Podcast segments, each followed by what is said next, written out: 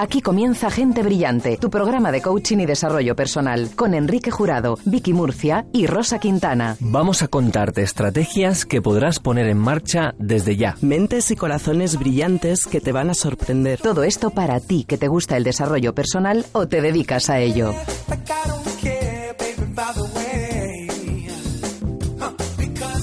¿Qué tal? ¿Cómo estás? Bienvenido, bienvenida a una edición más, la número 5 en concreto de Gente Brillante, tu programa de coaching y desarrollo personal. Sabes que cada semana elegimos un tema central sobre el cual quieran pues, eh, todas las intervenciones de nuestros invitados, nuestras tertulias, que sabemos que, que te gusta escuchar y cosa que agradecemos, por cierto. El tema de hoy es, eh, diríamos que muy genérico, pero muy concreto, muy específico al mismo tiempo. Enseguida te lo vamos a desvelar, pero antes te saludo en nombre de todo este equipo. Quien te habla, Rosa Quintana, Vicky Murcia, directora de Gente Brillante. ¿Cómo estás? Muy bien, encantada de estar aquí un día más. Claro que sí. Tenemos también con nosotros a Enrique Jurado. Él es director de la Escuela de Arte Coaching, quien patrocina este espacio. Quique, buenos días. Hola, muy buenos días. Ya Rosa. decimos buenos días, porque total, aunque nos escuchen luego por la noche, pero ya sabemos que, como estamos haciendo el programa, eso es, cuando ellos quieran. Buenos, lo que sea. Buenos lo que sea, pero siempre buenos, sí señor. Tenemos en el control de sonido a Daniel Blanco, en redes a Sara Montes y por parte de Mindalia Televisión nos acompaña Tony Sánchez. Hola Tony, hola a todos los espectadores de Mindalia, gracias por seguirnos también. Chicos, comenzamos un programa sobre Vicky. Sobre el amor. Ay, Dios mío, qué tema tan bonito. Sí. Eh, Love is ¿quién- in the air. ¿Quién ha traído el violín? Love is in the air es la canción de amor de muchas parejas. Sí. ¿Cuál es la vuestra, por cierto? Uy. Ay, una de Depeche Mode, Enjoy the Silence. Ay, qué bueno. Eso es, sí, bueno, el amor puede hacer, puede ser, puede ser en silencio y puede hacerse en Por silencio. supuesto que sí. Aunque sí, Vicky está poniendo cara. Después tenemos una invitada que va a hablar de todo lo contrario. Vicky, ¿cuál es tu canción de amor? Bueno, pues yo es que relaciono a cada persona con una canción, en realidad. ¿Eso Sí. quiere decir que tienes muchos amores? Eso quiere decir que han pasado varias canciones a lo largo de mi vida. bueno, lo, de- lo dejamos en la discografía entonces. Pero sí, sí, recuerdo una especialmente que era de Nacha Pop, una décima de segundo. Una, de, una décima de segundo. Qué bonita, qué bonita voz tenía este muchacho. Sí. Qué buena. Pues mi canción de amor, fijaos, porque claro, el amor eh, tiene múltiples formas. En mi caso, mi amor es el, el que primero me viene es hacia mi hijo y una canción de amor sería la de Ain't No Mountain High Enough. Sí. ¿Recordáis? Sí, Pues sí. eh, siempre, bueno, cu- cuando mi hijo era pequeño la bailábamos juntos saltando sobre la cama Ay, qué bueno. y la cantábamos. Entonces, para mí esa era la máxima expresión del amor y es una canción que siempre he dicho, me encantaría que alguien me dedicase esta canción algún día. Y nadie me dedicó esa canción ningún día, ni siquiera mi hijo. Pues venga, yo te la dedico. Yo te la dedico ya mismo. No hay montañas suficientemente altas. Muy bien. Eh, Quique, mm, ¿qué concepto tienes eh, del amor o qué podemos decir que es el amor? Para mí, eh, bueno, para mí, porque lo leí en su día y me resonó mucho, ¿no? Eh, para mí el amor es la ausencia de miedo, es la confianza, es la paz interior.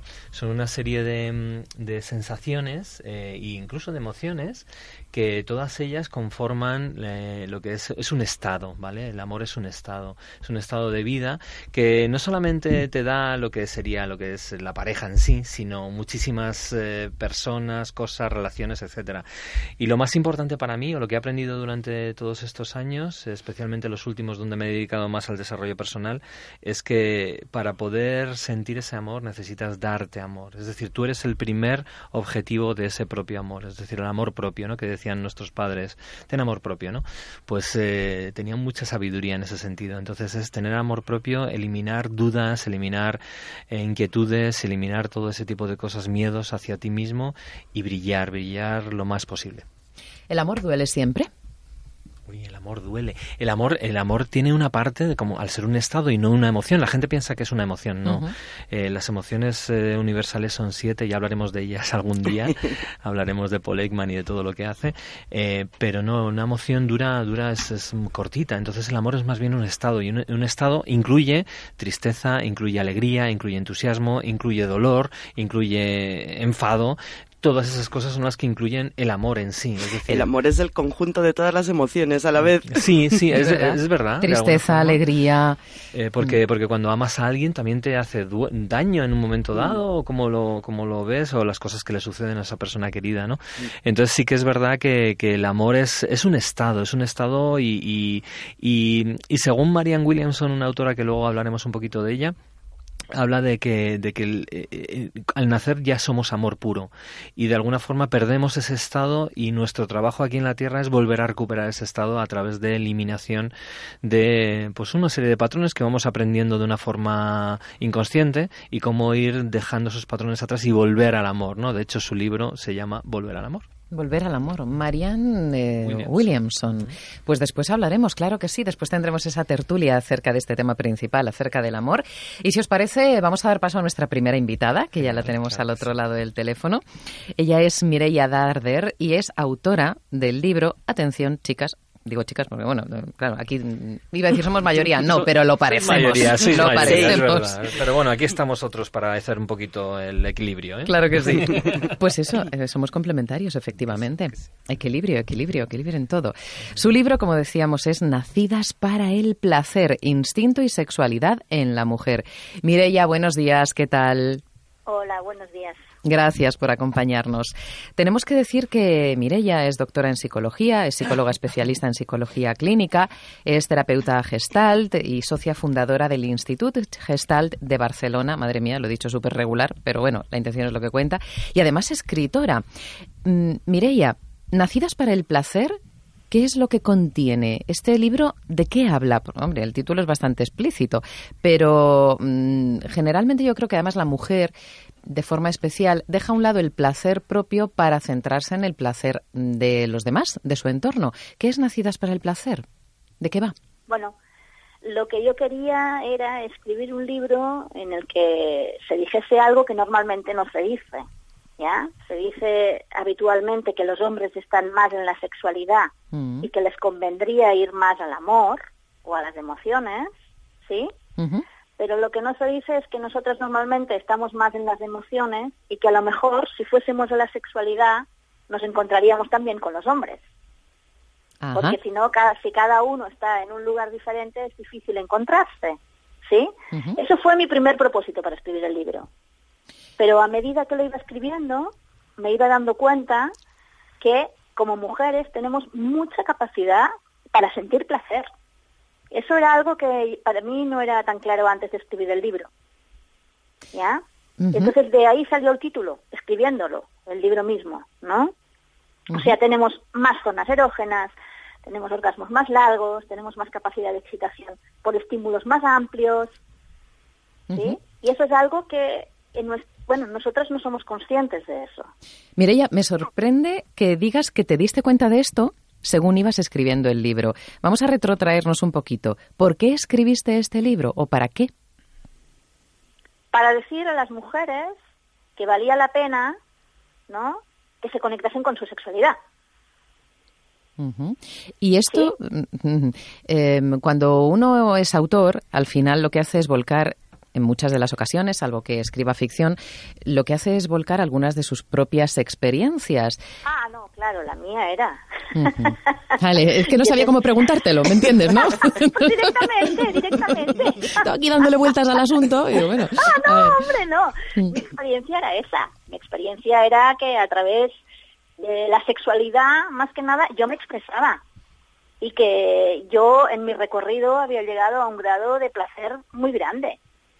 ¿sí? Lo que pasa es que en realidad yo me sentía como rara en el mundo, porque mis amigas me contaban más que les importaba más la relación afectiva que no tanto las relaciones sexuales. ¿Y tú piensas que esto es verdad? Para un tipo de mujeres sí, pero yo creo que es consecuencia de nuestra cultura patriarcal, que nos pone en ese rol, ¿ya? Sí, y bueno, pues es muy difícil salir de ahí yo había tenido una vida sexual así placentera y amplia, pero yo no lo contaba. Claro, no se suele hablar de esto, ¿verdad? No, o sea, no queda bien que las mujeres hablemos de nuestro placer y de nuestra capacidad de gozar y de cuántas relaciones hemos tenido en los hombres sí, pero en las mujeres eso no queda bien, no entra dentro de nuestro rol. Pero fíjate que esto es muy curioso porque mm, imagino que a ti te habrá sucedido igual, ¿no? Pero ya vamos a hablar claro. Siempre se dice que las mujeres cuando nos juntamos y hablamos de esto, hablamos de la misma manera que hablan los hombres. Mm, lo que ocurre que a lo mejor no hablamos delante de los hombres de esto, pero ellos tampoco lo suelen hacer delante de nosotras, ¿no? No, pero, pero bueno, no sé, no sé cuál será tu experiencia más directamente, pero mi experiencia es que yo podía hablar de mis conquistas, de mi placer, con determinadas mujeres más. Con todas no, no, no me entendían. ¿No te entendían o tenían prejuicios? Eso, encima me juzgaban, claro. ¿Y, cómo rompes eh, esa barrera? Hombre, yo creo que mm, con, mi libro intentaba eso, ¿no? Como decir, no, que hay mucha capacidad, que salirse del rol eh, puede estar muy bien. Y en realidad estamos yendo más hacia aquí, ¿no? Yo siempre digo, ¿no? Mi bisabuela conoció a su marido el día de la boda y mi sobrina se le permite tener ya muchas relaciones antes de escoger al marido, o sea que estamos avanzando bastante. ¿Sí? Yo siempre digo que tenemos que cambiar una creencia principal las mujeres. ¿Sí? ¿Cuál es? Que es la creencia de tenemos derecho a estar satisfechas sexualmente. Que tenemos derecho a estarlo. Sí, eso. Y que hay que buscar eso. Que suena un pi cuando he dicho. Sí, ves, nos están censurando, chicos. Pero tengo una amiga ginecóloga, ¿no? Que me contaba que cuando las mujeres la van a visitar, ¿Mm? algunas no tienen deseo. Y ella les pregunta, ¿pero no tienes deseo? Y las mujeres dicen, no, y no lo consideran un problema. No consultan por eso.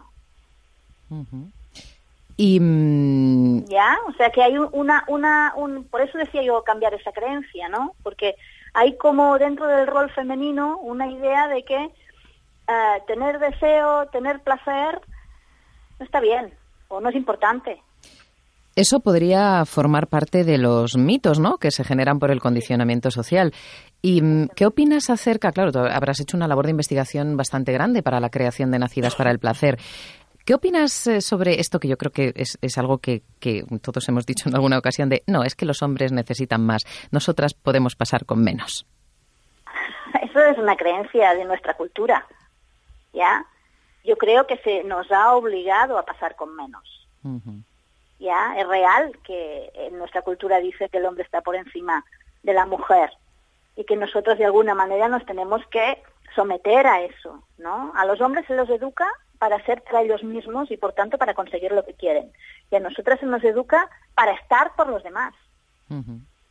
Simplemente este condicionamiento, pues eh, cuando estás por los demás no estás tanto por ti. Claro. ¿No? Sí, por pura lógica. con menos te conformas, ¿no? Claro. Ya, yo, pero yo creo que realmente es algo que tiene que ver más con la educación de nuestra cultura. ¿Consideras que hay eh, hoy en día eh, suficiente educación sexual o todavía mm, no, no llegamos a los niveles que deberíamos llegar? No, la educación sexual que hay es una educación científica. En ningún momento se habla de placer. Ajá, científica, ya, claro, En ningún momento se habla de placer. Sí, o sea que, que se, se, se sesga biológicamente. ¿Sí? Yo doy talleres de sexualidad desde hace, bueno, 15, 20 años y siempre pregunto, a, bueno, ahora los doy más de mujeres, ¿no? A las chicas jóvenes que tienen 20, 22 años. Mm. ¿En vuestra casa se habla de sexo? Y la respuesta es no. No. Todavía hay un tabú, no se habla en la vida cotidiana. El sexo no está metido en la vida cotidiana. ¿Y cómo debería estarlo? ¿Cómo se aborda ese tema? Con pues los hijos, por ejemplo. Sí, sí, hablando, aprovechando cualquier, esto no es mío, ¿eh? es de una autora que trabaja sexualidad con, con adolescentes y con niños, ¿no? Aprovechando cualquier estímulo que haya en la calle sexual para introducir el tema. ¿Me puedes poner un ejemplo? por ejemplo, una, un cartel con una chica que con ropa interior. Ese es un ejemplo, por ejemplo, ¿no? Sí, cualquier ejemplo aprovechar y decir, sí, sí, mira, a las mujeres mm, atractivas, uh, pues el tema del sexo, lo que sea, cualquier cosa. Porque el problema es que en nuestra cultura, en la vida cotidiana, el sexo no existe. Está metido dentro de espacios ocultos. Sí, en la televisión, pero también es un espacio. O después en la noche. No forma parte de la vida cotidiana. Ya. Y, quizá es una carencia. Claro, y quizá aquello que se destina o, que se trata solamente en espacios ocultos, al final se acaba como mm, encerrando en un pequeño gueto emocional, ¿no? Y si se ve como oscuro, se trata como oscuro, pues al final se convierte en oscuro. Exactamente, así es, así es, así es. O sea, hay que sacarlo de los espacios oscuros y vivirlo, hablar, ¿sí? De eso, ¿no? Del placer, de cuánto placer, de cómo ha sido una relación, introducirlo en la vida. El sexo existe, porque si no, la creencia principal que yo encuentro que tienen muchas mujeres, de cuando les pregunto qué aprendieron del sexo cuando eran pequeñas, es, no, no se decía nada. Nada. Es, el sexo no existe. Eh, Mireia, hola, soy Vicky. Es que me viene una reflexión cuando os estoy escuchando hablar eh, sobre que están espacios ocultos y el tema de los adolescentes, que se evita hablar de sexualidad explícita. Y entonces me viene a la cabeza todo esto que se anda diciendo últimamente de que los adolescentes, como no tienen una educación más allá de la científica, que es muy buen punto el que has dicho, eh, buscan en YouTube, en los canales porno, buscan aprender sobre sexualidad, ¿no? esto, esto es así, ¿cómo lo ves tú? Sí, sí, sí. Es que aprendemos de cómo, bueno, cómo se hace una relación sexual a través de las de los polvos que vemos en el cine, son totalmente irreales. Además bastante sexistas.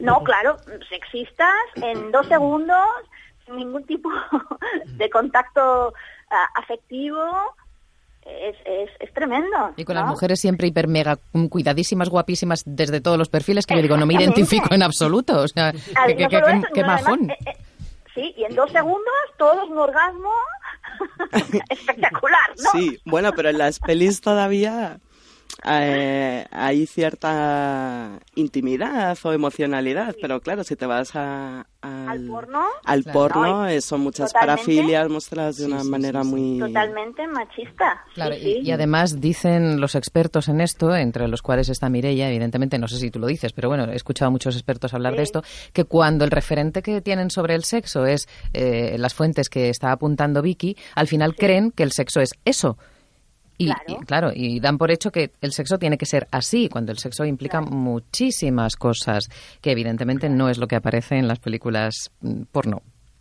Fíjate que me cuesta hasta decir el término, otro condicionamiento social. otro condicionamiento social, qué cosas, ¿eh? Claro, qué cosas. claro. Pero además, el porno mueve más millones que todo el deporte en el mundo, en Estados Unidos.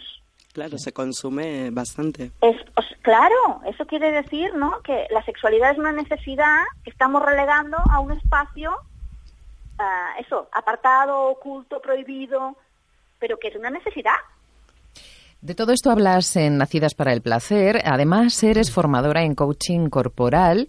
Mm, querría que nos explicases qué es el coaching corporal y, mm, y que ampliases información sobre una frase que he leído en tu web eh, que por cierto mm, podríamos recordarla, es mireyadarder.com, que dice, el cuerpo manifiesta los conflictos psicológicos. Ajá, sí. Sí. hay un autor que tiene un libro que se llama, que lo he descubierto después de haber escrito el libro, que se llama El cuerpo lleva la cuenta. Es como que en el cuerpo están registrados todas aquellas eh, traumas, cosas que conscientemente yo no he podido vivir. Pero que están ahí dentro. Están ahí dentro, sí, y almacenados en forma de energía. Almacenados en forma de energía, claro, esa energía tiene que hacerse algo con ella. Exactamente, porque si no, ¿eh? salen de forma indirecta, sí, y causan eso, ansiedad, eh, sensaciones que no sé por qué estoy mal, sí. Entonces, en el cuerpo están registrados básicamente todas aquellas cosas que yo no puedo digerir. ¿Ya? Y no solo eso, sino que también está registrado eh, mi manera de relacionarme con el mundo, ¿no? Mi estructura corporal y, mi cerebro también, ¿no? Ah, se ha construido en base también a la relación que he tenido con mis padres. Antes hablabais de, amor, ¿no? En función del amor, ¿no? Que me han dado o no mis padres, ¿no? Los condicionamientos que yo he tenido, ¿sí? Y esos condicionamientos también están en mi cuerpo registrados. ¿Quieres decir que incluso nuestra morfología está condicionada por las experiencias que hemos tenido o que no hemos sabido tener? Por ejemplo, si una persona em, a veces ves por la calle, claro, cada cuerpo es, es, muy diferente, es muy curioso fijarse en la gente porque cada persona es distinta, pero incluso ves a veces cuerpos que te choca la morfología que tienen. Por ejemplo, tienen em, son, hay personas muy, muy, muy, muy anchas de caderas y gorditas de las piernas, pero en cambio tienen un cuerpo, la parte de arriba, el torso, muy finito, muy finito, muy finito. Y dices, jolín, parece que no casa una parte con otra. ¿Quieres decir que esto podría ser fruto de esas experiencias vividas y de otras no vividas correctamente? A ver, no sé si tanto el aspecto físico que igual es más genético, ah, pero el tener unos hombros eh, hacia adentro o sacar pecho o tener unas caderas cerradas o tenerlas abiertas, eso sí. Eso sí, claro, se va condicionando con la experiencia. Exactamente, con lo vivido en los primeros años de vida, ¿no? Como decíais antes, ¿no? Que decía esa autora que no me acuerdo el nombre, ¿no? Uno viene para dar amor, yo estoy totalmente de acuerdo, o sea, viene conectado con el amor. Marianne Williamson, creo que Eso, ¿no? Y a medida que en la familia ese amor no es recibido, ¿sí? Porque no te ven, que eso pasa muchas veces, ¿no? Uno va creando como una coraza y una coraza corporal. Claro, claro. ¿Y esto es, lo, esto es lo que abordas en el coaching corporal? Sí, de eso hablamos en el coaching corporal, ¿no? De cuáles son aquellas eh, maneras en las que mi cuerpo eh, está guardando mm, mi ansiedad, sí, eso, y cómo a través del movimiento eso se puede liberar. Que esta es la parte bonita del trabajo, ¿no? Claro, identificar El, obstáculo y solventarlo. Exactamente. Y poder, básicamente, se libera con la expresión y que otro me escuche ¿no? Mi dolor, ¿no? Todas esas emociones que hablabais que están relacionadas con el amor, ¿no? Cómo no me sentí querido, cuánto dolor siento, cómo, cómo estuve tan enfadado porque nadie me miraba, ¿sí? Esa es la manera en la que se puede volver a restablecer una salud corporal. Salud, a fin de cuentas. salud, a, a, todos los niveles, mental y física. Y para eso utilizamos también el sexo, que el sexo es salud. Es vida. Totalmente, totalmente. Mireia Darder, eh, para todos aquellos que quieran profundizar en, conocer tu trabajo, les remitimos de nuevo a esa página web, Mireia, con ambas y, es latinas, mireiadarder.com, autora del libro Nacidas para el Placer, mira que nos gusta el título, Instinto y Sexualidad en la Mujer. Muchas gracias por estar con nosotros, Mireia. A ti, muchísimas gracias por invitarme. Adiós. Vale, un abrazo. Días, un abrazo. Qué interesante, Vicky, de mujer a mujer. De mujer a mujer. De mujer a mujer. es súper interesante ver cómo hay personas que nos abren el camino personas que se atreven a abordar temas que es cierto que, eh, porque fíjate, eh, cuando yo le preguntaba cómo se habla del sexo con los hijos, mm, yo que me considero una persona open mind, ¿no? abierta de mente, sin, sin demasiados prejuicios, algunos tengo, claro, pero no me considero una persona que, que mm, tiene muchos prejuicios. Pero yo nunca he hablado, bueno, creo que una vez hablé de sexo con mi hijo, pero creo que la conversación duró 15 mm, segundos y era como, ¿me lo estás diciendo de verdad? Parece que no me conoces. Y yo, pues es verdad, hablemos de otra cosa. Y ya está, nunca más, nunca más. Pero es, mm, agradezco un montón que haya personas, mujeres en concreto, que se atreven a, seguir abriendo camino por el resto de las personas y además que reivindican mm, lo que está haciendo ella reivindica su propio placer en función de su experiencia y de paso reivindica el de todas las que estamos después, ¿no? Sí, además es curioso que, mm, eh, bueno, al menos yo lo veo de esta manera, que todos eh, interpretamos como normal lo que nosotros hacemos. Y cuando empiezas a hablar con otras personas y te das cuenta de cómo cada uno interpreta la sexualidad, descubres que es increíble porque ya pasa con, con, emociones normales y muchos conceptos en la vida, con este que se habla menos y está como en un nivel mucho más íntimo de vulnerabilidad, te das cuenta de cuántas formas diferentes hay de vivir la sexualidad y cuántas personas hay que explotan o que florecen, pues a lo mejor con 40, 50 años después de un divorcio o algo así, es como que salen al mundo y descubren su sexualidad, descubren el placer y, empiezan a ver las cosas de otra manera. ¿De verdad piensas que hay muchas formas de vivir la sexualidad? Yo creo que sí. ¿Tantas como personas o...? Tantas como, como interpretaciones de lo que es satisfactorio, de lo que es la felicidad. Eh, cada uno tenemos nuestra propia interpretación de qué significa eso y cómo se manifiesta. ¿Estás de acuerdo, Quique? Em, vamos a ver, creo que aquí el, tema cultural es, es, clave, es fundamental. Es decir, el, eh, y, la, la, sexualidad puede servirnos de metáfora, de hecho, de cómo las personas estamos floreciendo en la vida. eh, cada uno va a depender mucho de, qué tipo de educación ha recibido, si estaba en una familia más o menos católica, más o menos, eh, pues que este tipo de cosas se podían hablar o no, pues va de alguna forma a tener una, una forma de ser Mm, distinta, ¿no? O sea, una persona que es muy reprimida sexualmente probablemente será una persona más, más introvertida en muchos, muchas áreas de su vida. Entonces, el, el, el abrirse, el florecer desde ahí, el, el, descubrir aquello que en su día a lo mejor no nos habíamos permitido, es fundamental, ¿no? Entonces, el, el problema es que para eso necesitamos una persona con la que tengamos complicidad y cercanía, mm, Claro. En el tema sexual estoy hablando, persona o personas, ¿no? Porque hoy en día la diversidad sexual existe y debemos tomarlo como algo absolutamente normal y cada uno además a su ritmo, ¿no? Como bien sabéis, tenemos una compañera que se llama Marian, Marian Frías. que sabe mucho de estas cosas y, creo que el mundo del sexo deberíamos eh, acercarnos a él de una forma natural como, como es. Yo sí que intento con mis hijos hablar la medida lo posible de esas cosas. Lo que pasa es que ellos también en ese sentido pues se, se coartan, ¿no? Es decir, ellos tienen también sus pasos y su ritmo al respecto y que yo respeto profundamente pero en ese sentido yo no tengo ningún problema en hablar con mi hija o con mi hijo de, de este tipo de cosas y creo que todos los padres deberíamos ser así. El problema es que el sexo siempre ha sido tabú, el sexo siempre ha sido algo eh, que hemos eh, utilizado la palabra intimidad de una forma eh, mala, porque la intimidad es verdad que es fundamental y es muy importante que la persona con la que tengas sexo tengas esa intimidad, esa cercanía, pero esa intimidad, llevarla al ocultismo, es donde empezamos a tener problemas, ¿no? La intimidad no es ocultismo, la intimidad es cercanía, es complicidad, es, es ese punto de que sabes que compartes con alguien muy, muy cercano y no compartes con todo el mundo, evidentemente. Eh, pero claro, aquí también, eh, al hablar de este tipo de cosas, también estamos pisando en fango, ¿no? Porque realmente cada uno tenemos un punto de vista distinto y nada más lejos de, de mi intención meter la pata desde ahí para, para las distintas opiniones que hay al respecto pero creo que desde mi punto de vista el sexo deberíamos tomarlo como algo muchísimo más natural, eh, explorar nuestro cuerpo, explorar el cuerpo de otras personas, ahí hay infinitas, infinitas posibilidades. Eh, recuerdo a Fran Puselit que nos hablaba de la parte kinestésica y me decía...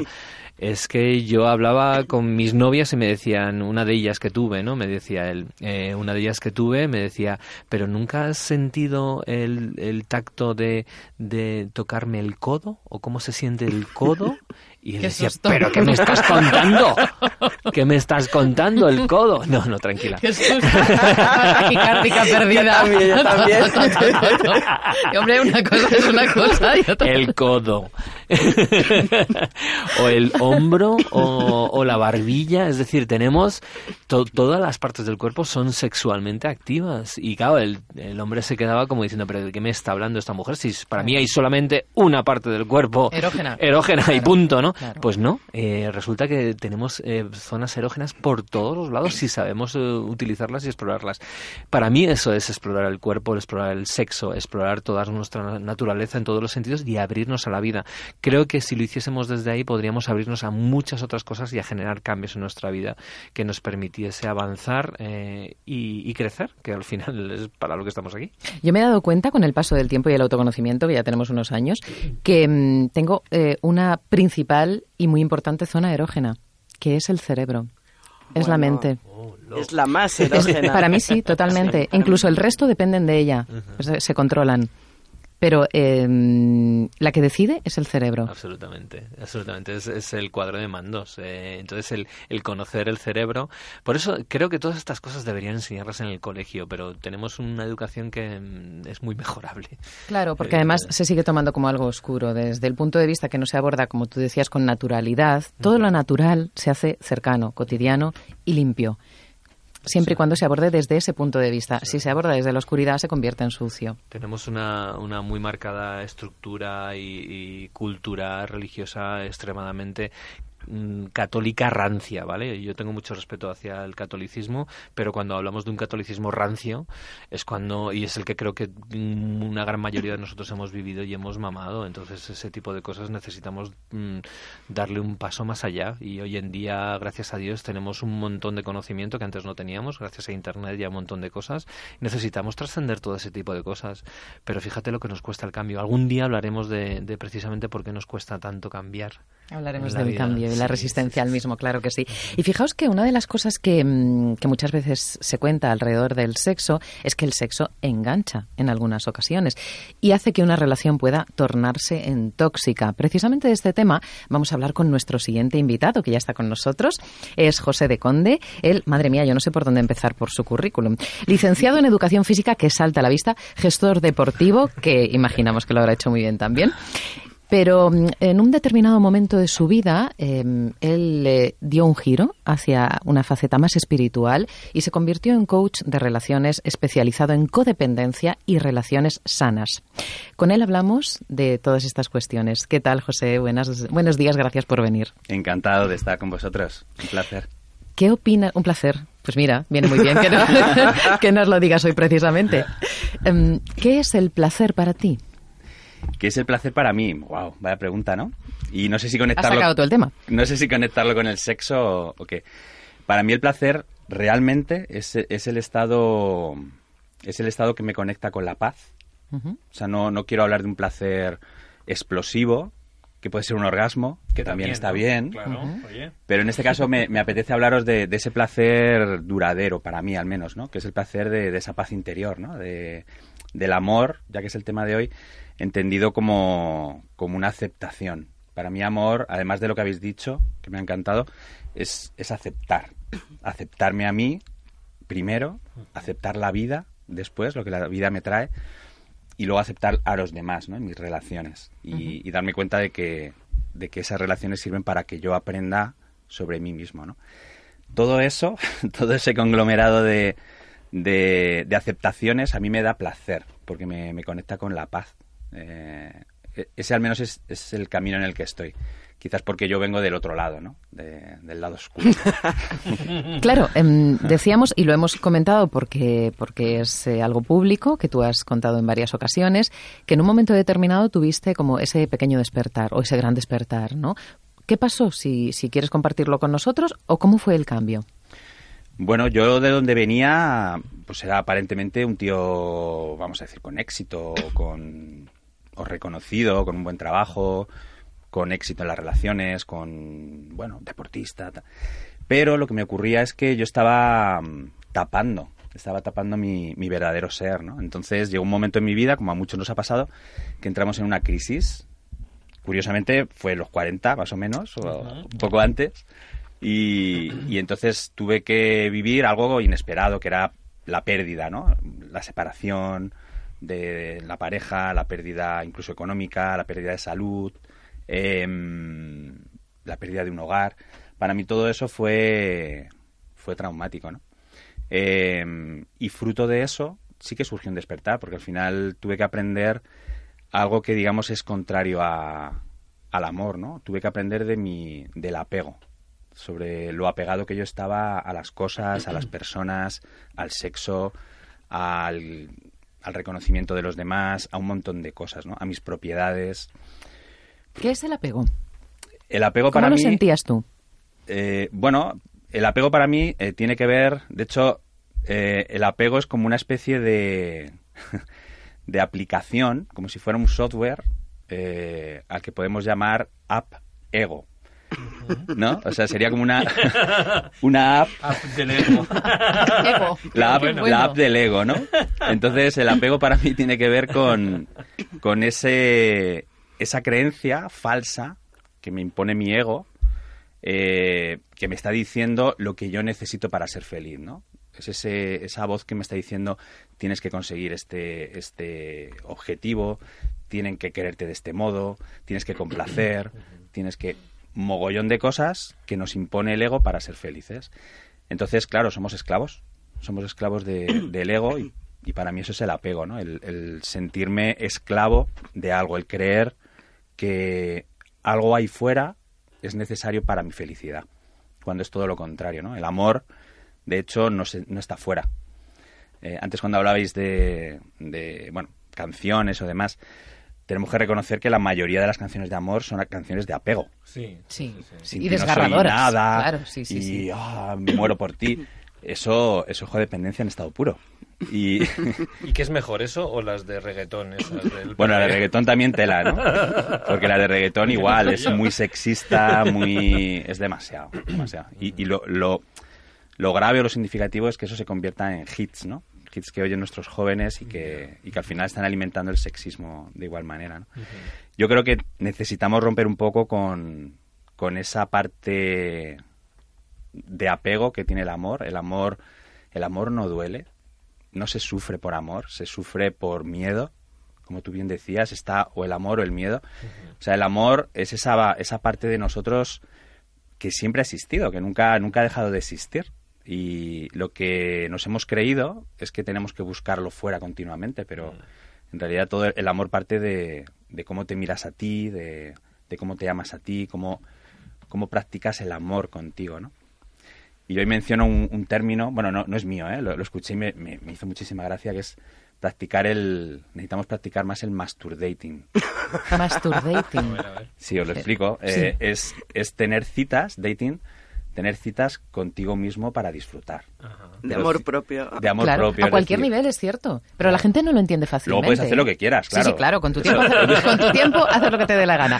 Pero, Pero sí. la gente no lo entiende, porque yo cuando digo, es que yo disfruto un montón un domingo en mi casa sin salir en todo el día, estando con mi perro en el sofá viendo una peli. Pues que eso, o sea, pues vamos a ver, pero es que a mí me encanta y soy súper feliz. No puedes ser feliz haciendo eso sola. ¿Por qué? ¿O no? Puedes ir al cine sola, que hay Eh, muchísimas sí, mujeres señor. que, bueno, y hombres que, que- yo, yo trabajo mucho con Latinoamérica, entonces ahí es quizás más marcado, ¿no? Pero, pero claro, podemos disfrutar y debemos aprender a disfrutar de, de nosotros mismos, ¿no? Eh, para mí además es importante por esa razón eh, algo que yo he, he aprendido para amarme a mí y es vivir más en el silencio. Eh, es como, claro, yo no puedo estar amándome a mí mismo si estoy siempre en el hacer, porque el hacer es algo que, que está ahí fuera, ¿no? O Y genera mucho ruido, además. son acciones, claro. Yo puedo amarme yendo a clases de no sé qué, yendo haciendo, haciendo muchas cosas, ¿no? Quedando con este, con el otro. Pero y, y tú contigo, y, y tu silencio, y, y sostener ese vacío que tenemos dentro. Porque al final lo que hacemos cuando, por ejemplo, se produce una ruptura, ¿no? De pareja. Muchas veces te está doliendo, lógicamente, esa ruptura, ¿no? Ya no tienes esa persona con la que llevas muchos años. Pero también hay otra parte que te está recordando una herida, ¿no? Una herida de cuando eras niño, un- la herida del abandono, la herida de la pérdida. Y esa herida es la que necesitamos ver. Necesitamos conectar con, con, esa, con ese dolor. Y el dolor no es malo. No sé si, no sé si me explico. Sí, sí, Sí. perfectamente. Amarme a mí mismo implica aceptar mi dolor. Es la única manera de, de amarme. O sea, la vida no es happy flower. La vida es tal cual. La vida es aceptación. La vida es lo que me traiga. La vida es también dolor. Entonces, para mí amarme eh, implica quedarme en mi dolor, aceptar mi dolor y, y de esta manera sanar mis heridas, ¿no? De cuando, sobre todo de cuando era pequeño. ¿no? ¿Y mm, por qué nos enganchamos? Bueno, no me quiero meter en ese saco, aunque seguramente he estado varias veces, pero ¿por qué la gente se engancha a las relaciones? ¿Por qué acabas diciendo, es que realmente siento que me falta el aire si no está esa persona conmigo o pendiente de mí todo el rato? Sí, precisamente por eso, porque no, es, no, hemos no nos hemos acostumbrado a vivir con nosotros, a, a estar presentes para nosotros, y nos han enseñado que, que el amor está en una relación, ¿no? Que la otra persona me va a hacer feliz. ¿Cuántas veces lo hemos dicho, no? Sí. Es que no me hace sufrir, es que me hace suf- eh, no me hace feliz o me hace sufrir. Eso no es verdad. El que te hace feliz eres tú, a través del otro. Y, y el daño que esa persona dices que te está haciendo, te lo estás haciendo tú. De hecho, estás atrayendo a esa persona a tu vida para sentir dolor. Las relaciones, para mí, es un juego de energías, es un juego de atracciones. Y, y para mí, una gran lección a aprender es que las personas que aparecen en mi vida no aparecen por casualidad.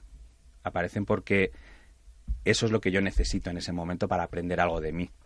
Desde ese punto de vista, eh, todas las relaciones son espejos. Si yo estoy aquí hoy es porque hay algo de mí que ha traído esta situación, ¿no? Para que yo aprenda de todos vosotros, para que yo me mire a través de vosotros. En una relación de pareja es lo mismo. Yo a través de una relación de pareja aprendo de mí. Es el, el gran espejo, ¿no? De las relaciones. Entonces, por eso, eh, claro, es un momento en el que o bien aprendes o bien te enganchas, ¿no? Puedes, puedes sufrir mucho en una relación cuando crees que es el otro el que eh, del que depende tu felicidad.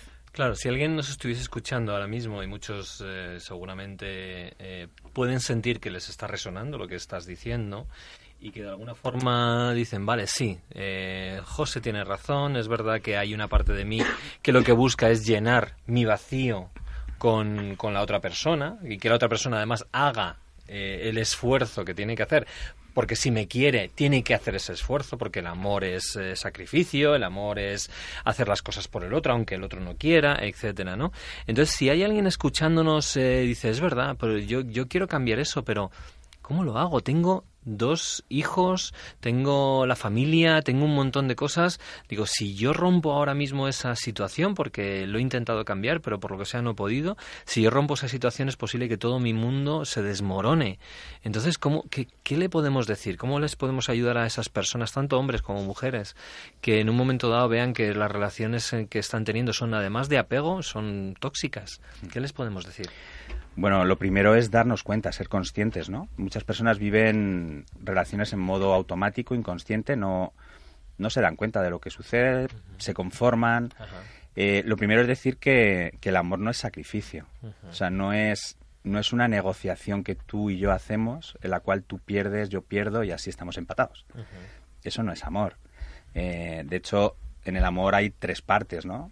Está la relación, pero luego cada uno tiene su vida. Entonces, a esas personas que, que, se encuentran en ese, en ese pozo, yo les diría que, que por lo menos intenten eh, que empiecen a darse amor a sí mismas, que empiecen a encontrar esos espacios donde estar para ellas o para ellos, ¿no? Eh, a veces dependemos económicamente de nuestra pareja, a veces tenemos unos hijos, unas cargas. Pero eso ya no es amor. Claro, eso ya es... tiene que ver con el amor, tiene que ver con otras cosas. Exacto, era por lo que me preguntaba aquí, que ¿no? ¿Qué, hacen esas personas que, que, están metidas en un pozo y no saben salir mm. muchos años juntos, no me atrevo a dejar la relación, depende de mí la otra persona? Eh, yo creo que siempre, siempre hay una salida.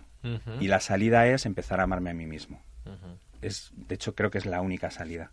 Claro, pero es posible que reciba el reproche de la pareja si empieza a hacer eso. Sí. ¿no? Y ya, ya no me haces caso a mí, ahora te vas de paseo tú sola o tú solo. Mm. Eh, ¿qué, qué, puedo hacer ahí? ¿no? Porque hay mucha gente que dice, no, es que no quiero enfrentarme a ese, a ese conflicto, porque sé que va a haber conflicto y eso es mucho peor que cualquier otra cosa. Sí que es verdad que, todos tenemos esa capacidad de elección. ¿no? Hay personas que, pese a eso que estás diciendo, eh, eligen, eligen quedarse. Y, ante eso yo no puedo decir nada, la verdad. Pero si, si simplemente las personas se atreven a quedarse un poquito consigo, a sentir ese dolor, a sentir ese vacío, yo creo que es la puerta al amor, vamos. Eh, el estar un poquito observándome, ¿no? Ser consciente de cómo estoy complaciendo a mi pareja continuamente y, me he olvidado de mí.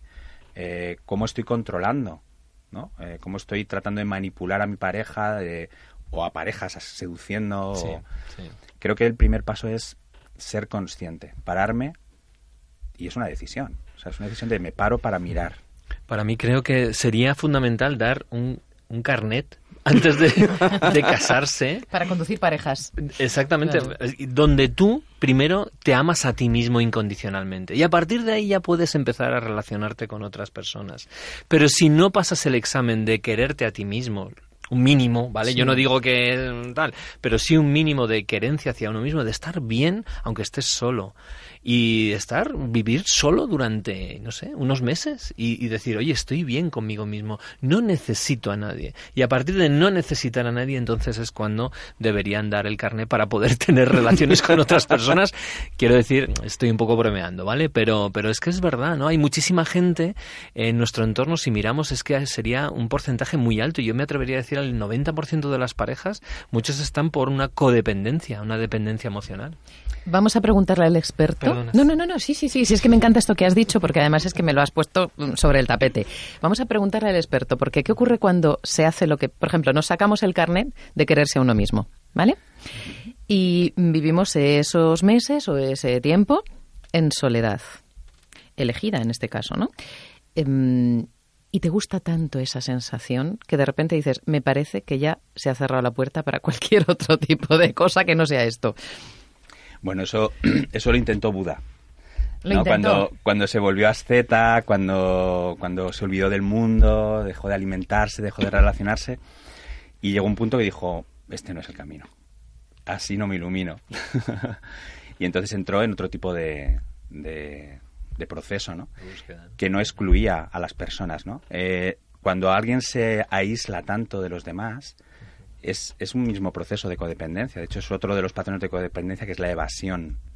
Eh, en términos psicológicos se habla de anorexia, anorexia emocional, anorexia sexual, anorexia social, y es el otro polo, es el otro lado de, del enganche tal como lo entendemos, ¿no? Pero es lo mismo. ¿A qué estás enganchado en este caso? Quiero decir, eh, ese perfil, ¿a qué está enganchado? Está enganchado a la evasión, por miedo, por miedo a, no, a sufrir, por miedo a, a mostrar algo de mí que no quiero que vean los demás, pero es la misma enfermedad, porque es una enfermedad la codependencia. Es parte del proceso porque después de un hecho traumático, incluso se, se habla mucho cuando hay una persona que está en un momento depresivo, em, hay una tendencia a pasar al otro lado, porque parece que desde el otro lado tu posición es más adecuada para que tú puedas gestionar la situación y puedas reparar esa herida. Pero es lo que dice José, es la misma situación manifestada de otra manera. Entonces, es parte del proceso y como tal hay que entenderlo. Cuando ese proceso se completa, es como que vuelves al punto medio. Ya no necesito estar aislado, ya no necesito que nadie me haga feliz y ahora estoy preparado para salir al mundo y encontrar ese equilibrio de alguien que me permita vivir y ser feliz, bueno, de una manera adecuada y sana. Antes de que mm, muchas personas consigan llegar a ese punto de equilibrio que menciona Vicky, imagino que han pasado por muchas relaciones tóxicas. ¿Cómo se reconoce a una persona que es candidata a ser relación tóxica? ¿Cómo podemos identificar que una relación puede llegar a ser tóxica para tomar alguna medida o, salir corriendo de esa relación? Pues, pues mira, ahí tengo que decir lo que, lo que veo de esto, ¿no? Eh, para mí no existen las personas tóxicas como tal. Eh, lo que son tóxicas son las relaciones. Eh, yo me puedo relacionar contigo de una manera sana, pero con Vicky de manera tóxica. Entonces, mm. ya no es tanto poner el cartel a una persona de esa es tóxica, no me puedo relacionar con ella, sino preguntarme lo que he dicho antes, ¿no? ¿Por qué esta persona ahora mismo está entrando en mi, en mi energía, ¿no? ¿Por qué estoy vibrando con ella? ¿Por qué me está atrayendo? Porque a lo mejor te está atrayendo una persona que, que te va a hacer sufrir. O que, o, que vas a subir a, través de ella, pero necesitas ser consciente de cuál es tu parte en esa, en esa toxicidad. O sea, no hay una persona tóxica y una sana que se relacionan. No lo veo. No, es un complemento que se une, es como la tormenta perfecta que se encuentra. ¿Nos ha pasado que, en distinto... Yo, yo me relaciono con personas muy diferentes a las que me relacionaba hace 15 años. Mm. vibraba en otra historia. Ahora me relaciono, pues quizás con, claro que sí, con más amor y desde más amor con las personas. Y entonces eso, sin darte cuenta, comienza a atraer ese amor que tú te das a ti mismo, empieza a atraer a personas que también saben amarse a sí mismas y se produce una relación más sana. Que aquí no estamos hablando de, perfección.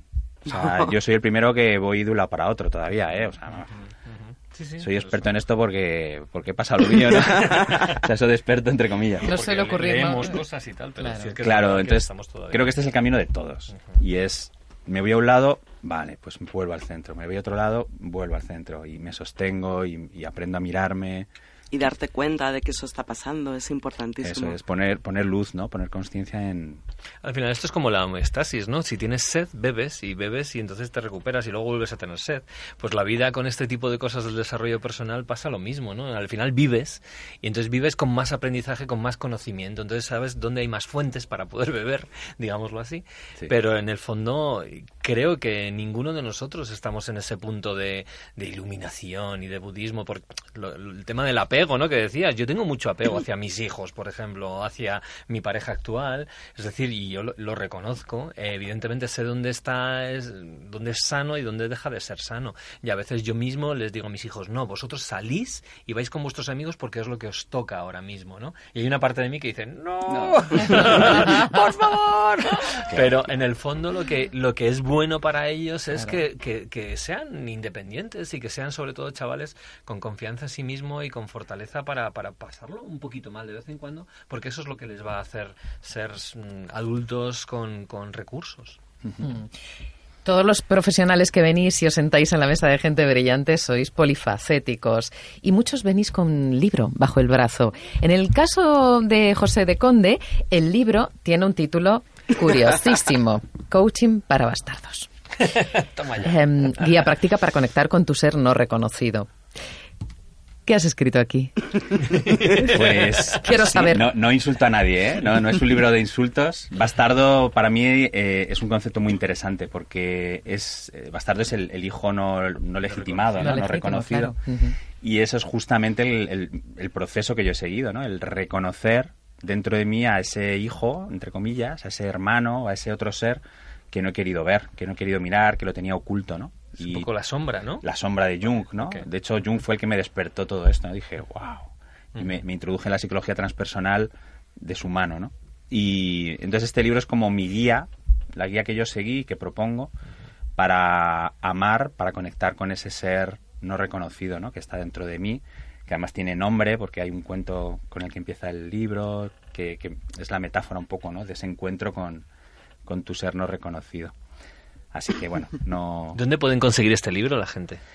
Pues bueno, hay algunas tiendas en Madrid eh, y en Amazon. Ahora mismo no la distribución no está llegando a muchos sitios, pero a, través de Amazon sí que llega en cualquier punto. De todas formas, si se ponen en contacto contigo, tú les puedes dar toda la información acerca no solamente de coaching para bastardos, sino de bueno, del tipo de coaching que tú realizas, el coaching de relaciones, y si tienen alguna duda, alguna cuestión o alguna necesidad concreta, también imagino que pueden contar contigo, ¿no? Claro, en mi web o mi mail, o donde quieran. Cuéntanos cuáles son. Pues mi web es josedeconde.com y el mail que uso ahora josedeconde.coaching.gmail.com. Estupendo. José de Conde, no sé si, fíjate, tenemos nuestra compañera y amiga Marian Frías, en este momento está trabajando con piedras que están cargadas con un mensaje que ella misma escribe, ¿no? Y mm. em, es todo un ritual que realiza para, para, confeccionar esas piedras con mensaje. Entonces te las ofrece y te dice, coge una piedra y seguramente es el mensaje que te hace falta en este momento. Yo he abierto tu libro, así aleatoriamente cuando Quique me lo ha dado, y he leído, dejar de controlar. Con esto lo digo todo. con esto lo digo todo. José de Conde, muchísimas gracias por acompañarnos. Gracias, Gracias.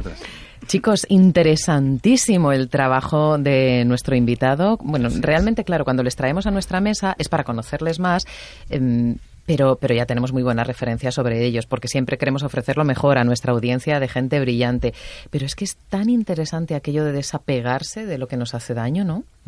Es que es, es, así, realmente estamos de paso y nosotros mismos deberíamos incluso saber desapegarnos de, de, nuestro propio cuerpo en un momento dado, porque sabemos que todos sabemos que en un momento dado nos vamos a partir y, no nos vamos a llevar nada material, ¿no? Entonces, eh, sin embargo, estamos en una sociedad que está mm, predicando precisamente lo contrario, apegarse hacia eh, pues todos los temas materiales, consumir más, eh, apegarte hacia tu móvil, hacia tu coche, o sea, es decir, ¿qué te define? Te define pues eh, tu ropa, tu móvil, tu coche, el programa que ves, la música que escuchas.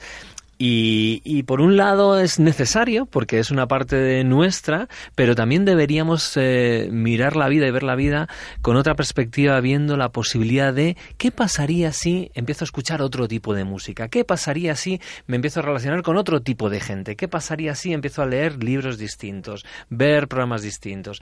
Y todo eso lo que va a hacer es ampliar nuestro mapa del mundo, ¿no? Y, y eso es lo que realmente hace que las personas seamos brillantes y empezamos a ver la vida de miles de formas para al final lo que hace el coaching, la PNL y todo esto es ampliar opciones. Es decir, evitar los bloqueos, evitar los atascos en los que nos vemos continuamente y empezamos a sufrir. Cuando tenemos opciones, empezamos a dejar de sufrir. Y eso es lo que ofrece todo el mundo del desarrollo personal, en este caso y explícitamente tanto el coaching como la PNL. Vicky. Yo, la verdad es que, como ya os comenté en algún programa, últimamente he trabajado mucho el apego gracias a, bueno, todo este descubrimiento de las aportaciones del budismo tibetano que considera uno de los principales venenos de la mente, el apego. Entonces, para mí, la gran pregunta sobre el apego sería, ¿y qué pasa si no tienes razón? ¿Y qué pasa si lo que tú ves en el mundo no es así? ¿No? Y el apego, como decía José, de la del ego.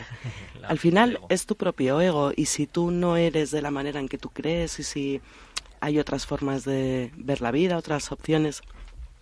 Entonces, bueno, me parece muy interesante también trabajar este concepto del apego hacia uno mismo.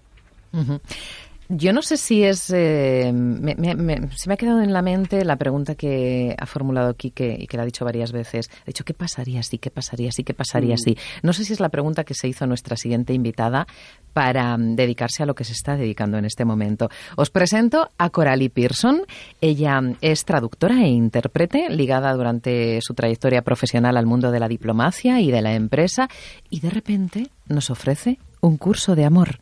Coralí, buenos días, ¿cómo estás? Muy buenos días, estoy muy, muy contenta de, escuchar lo que estáis diciendo, este poquito que he podido oír. Maravilloso, un, un placer estar aquí, muchas gracias. Eres traductora de profesión, imagino que también de vocación, si en su día lo elegiste y has estado tantos años realizándolo. Y un buen día, en esa labor de traducción, e interpretación entra en tu vida algo que traducir que te hace dar un giro. ¿Nos lo puedes contar? Sí, bueno, es, es un poco difícil resumirlo, destilarlo en poco tiempo, pero mm, eh, es el, eh, el, curso de amor eh, y además mi trayectoria normal es de traducir al, al inglés, pero en este caso es traducirlo al, al castellano eh, está a punto el, de, salir a la venta el libro, em, es que se me presentó de una forma tan, tan milagrosa. En un principio dije que no, me, preguntaron si estaba dispuesta a traducirlo y desde mm, eh, son tantas tantas circunstancias que, que eh, se han ido encajando para que, que salga esta traducción, esta, este libro en, en castellano que realmente me, me cuesta me cuesta deciros el, toda esa serie de, circunstancias. Preferiría estar hablando de lo que contiene el curso de amor. Por supuesto, es que es lo siguiente de lo que vamos a hablar. Pero por contextualizar, vienes del mundo de la traducción, de repente empiezas a tener contacto con el mundo del budismo, con la comunicación no violenta, con eh, varios aspectos y disciplinas del desarrollo personal, incluso del coaching. Entra en tu vida este curso de amor, tienes que traducirlo al castellano, lo cual supone un reto y además em, una experiencia muy positiva en tu carrera. ¿Qué es el curso de amor y qué es lo que contiene? Em, eh, eh, eh, bueno, en mi carrera profesional no, no, no tiene nada que ver con la carrera profesional. Tampoco es que fuera muy de repente, pero respondía a una búsqueda que durante décadas me ha llevado a través de pues las distintas circunstancias de la vida y las eh, las relaciones de pareja a buscar otra forma, otra forma de ver la vida y otra forma de, de, estar presente en ella, como he estado escuchando del, del, anterior locutor que lo, lo, que le decía, ¿no? De, de ver cómo, cómo podemos ver las cosas de otra manera si no mm. nos gusta cómo están. Pues el curso de amor eh, plantea toda una serie de, enseñanzas radicales eh, en el sentido habitual del mundo, de, cómo se ve esta, este mundo, mm, pero va muy, muy acorde con lo que veo que estáis hablando, en el sentido de que el, el amor es lo que somos, el amor no es algo que se hace o se siente hacia una persona o algo concreto, sino es nuestra propia esencia. Em, y al, eh, vivir la vida desde esa, ese enfoque, la vida que, vivimos y las experiencias que tenemos cambian, son totalmente diferentes, distintas. Eh, y entonces este curso, que es muy largo, en, en, español son 800 páginas, eh, se puede entrar por distintos puntos de vista, por distintas capas. Se hace, se dice muchas veces, pues, se utiliza la imagen de la cebolla eh, que vamos quitando capas. A mí se me ocurre una imagen un poco más eh, perfumada de la rosa floribunda, que vamos a, o incluso el loto, vamos mm, abriendo los pétalos y entramos desde fuera, desde un punto de vista, y a medida que nos vamos adentrando, eh, se nos abre un, un panorama tan eh, increíble que con palabras es difícil de, de expresar. Eh, y sí ahí quisiera hacer hincapié en el sentido de que muchas veces lo que nos lo que lo que utilizamos es la mente y va desde los conceptos y una palabra por ejemplo este curso de amor em, eh, se, se, reveló a, una mujer en Estados Unidos a principios de, este presente siglo eh, y le vino a través de la voz de Jesús. Eh, esa, incluso ese dato puede producir rechazo en, en, ciertas mentes por el concepto que esas mentes tienen de Jesús y todo lo que rodea.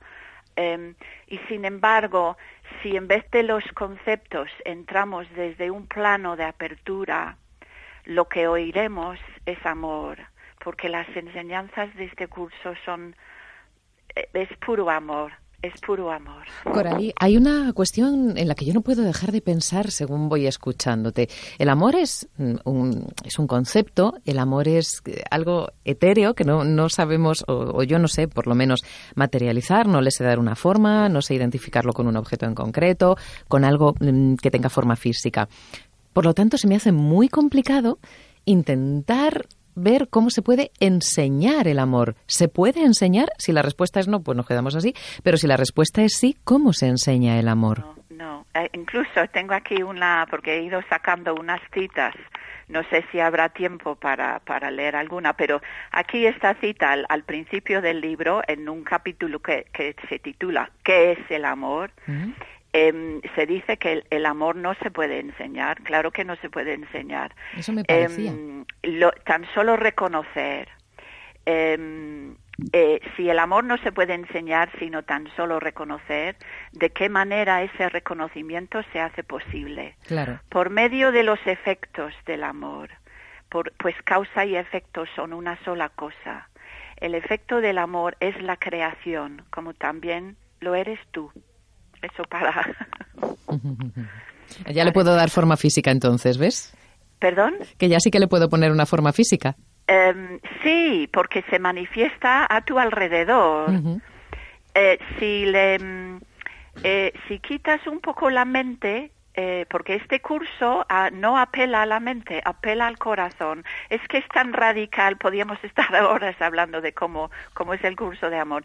No habla a la mente, eh, le da a la mente las palabras y utiliza el, el, programa de la mente, que es el aprendizaje y el, aprender conceptos, pero realmente está mm, por debajo, eh, mientras entretiene a la mente con, con, con, con esas eh, técnicas a las que está la mente acostumbrada está entrando por el corazón y te va abriendo el corazón y ya mm, realmente no necesitas los conceptos, sino el, es encarnar las enseñanzas en, en el cuerpo, en tu vida y eh, a medida que lo vas haciendo, mm, ves cómo cambia el, el, mundo a tu alrededor. Es que es mi es que llevo tres años. La traducción tardé dos años y un mes en, realizarla, en tenerla terminada y sigo con eh, eh, trabajando en, en, el sentido práctico de lo que es la traducción.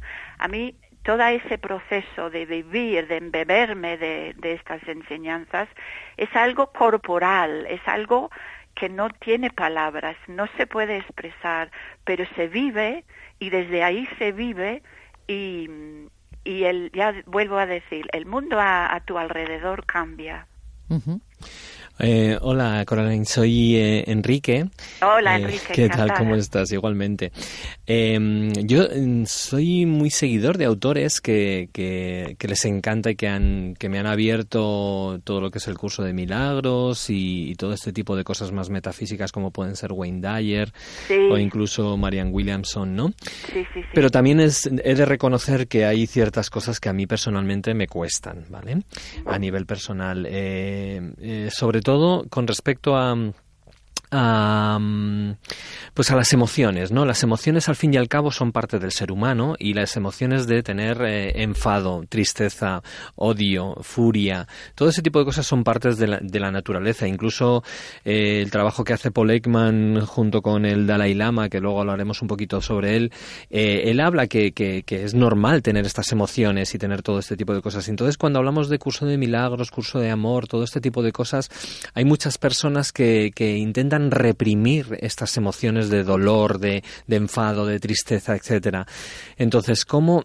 Y esas son las cosas que desde mi punto de vista son más complicadas. Intentar en, el, en la sociedad en la que vivimos, en los patrones en los que estamos, etcétera, pasar a trascender de una forma tan grande todo ese tipo de cosas hasta el punto de incluso amar a tu enemigo. Es decir, eh, ¿cómo le dices a una persona que, que que, por ejemplo, ha, ha, violado a tu hija o ha asesinado a alguien cercano, que dices, no, perdónale o dale amor a la persona que ha hecho esto, ¿no?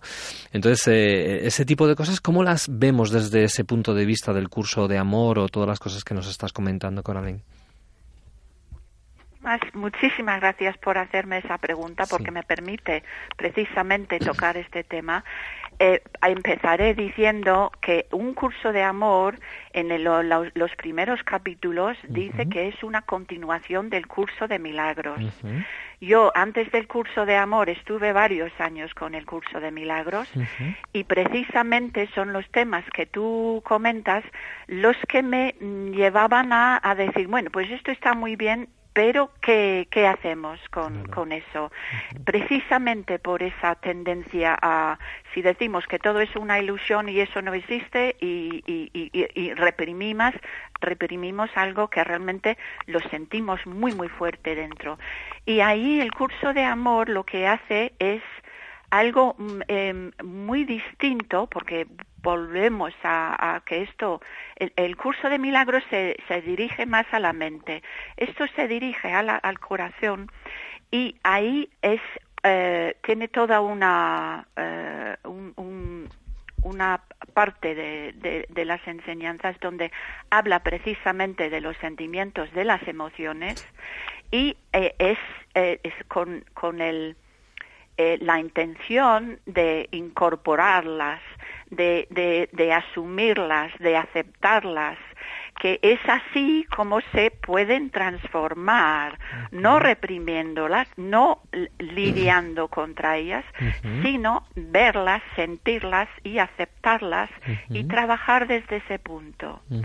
Eh, y en respuesta a la pregunta a, a, cómo llegas a ser capaz de amar a alguien que ha violado a, a, tu hija, ahí yo no he llegado ahí todavía y no es mi experiencia. Okay. Eh, no, no, no puedo responder. Yo uh -huh. eh, desde donde yo respondo es desde mi experiencia personal, eh, porque no otras cosas no no eh, iría a la mente y no y no me va a ir a la mente. Uh -huh. eh, pero sí, el, el, curso de amor, y por eso a mí me, me, ha llenado tanto, es que es, y son muchas enseñanzas, muchas corrientes que nos están viniendo ahora de la importancia del corazón, de la importancia de aceptar todo lo que tenemos dentro, de amarlo, porque si amamos a, a nosotros mismos, si nos tratamos con ternura, con, con compasión, es así como podemos luego tratar al resto del mundo, a las personas, bueno, pues con las que es fácil tratarles amorosamente, pero incluso ahí enlazamos también con la meditación budista de la compasión, de ver, de, de, transformar nuestra forma de ver a las, la, las demás personas y todos desde sus emociones que eh, entre comillas son negativas que no son negativas pero esa es un programa que tenemos en la mente que nos dice que son negativos y que no, los tenemos que eliminar. Pues esta enseñanza eh, va también en otra eh, dirección muy radicalmente distinta. Coralí ese curso de amor ¿cuándo va a tener lugar y dónde va a tener lugar? Bueno, el curso de amor es, es un libro. Yo digo, en realidad ni es un libro ni es un curso, pero no, no, ambas cosas. Tiene ese título. El, el, curso de amor, como el curso de milagros, es, es realmente de autoestudio, pero lo que estamos haciendo Raúl Miranda y, yo ahora es un seminario de, de, de seis, ahora son seis sesiones, em, dos veces al, mes em, en, en Madrid en, en estos momentos. Pero ahí tampoco estamos no estamos enseñando el curso de amor, estamos compartiendo las enseñanzas desde un punto de vista de, pues eso, compartir experiencia. No, esto no es un aprendizaje, un, bueno, me lo aprendo y, luego a otra cosa. Esto es un compartir para, para vivirlo. Ah, y una de, sí, una de las cosas que se, creo que es importante que también comente a raíz de la pregunta de Enrique eh, eh, también hay una insistencia en el curso de amor de, no, como otras enseñanzas eh, espirituales, como la no dualidad, por ejemplo, de trascender al ego, trascender a la parte humana en nosotros. Esto es vivir la parte humana desde otra perspectiva y ser nosotros mismos sin los tapujos y las máscaras y las protecciones y la es es realmente mm, muy potente, muy potente. Mm, Coralí, el libro que has traducido, Un curso de amor, ¿su autora es? Bueno, el, quien, lo, quien lo transcribió es una mujer que se llama Mary Perron. Eh, también su trayectoria, sus antecedentes le, le, le, mm, pues le fueron abriendo el camino a, a, a que viniera esto a través de ella eh, ella se, se, se, le clasifica como la primera receptora del curso, porque insisto, la, el curso, ella no escribió el curso, ni mucho, mucho menos. Lo recibió.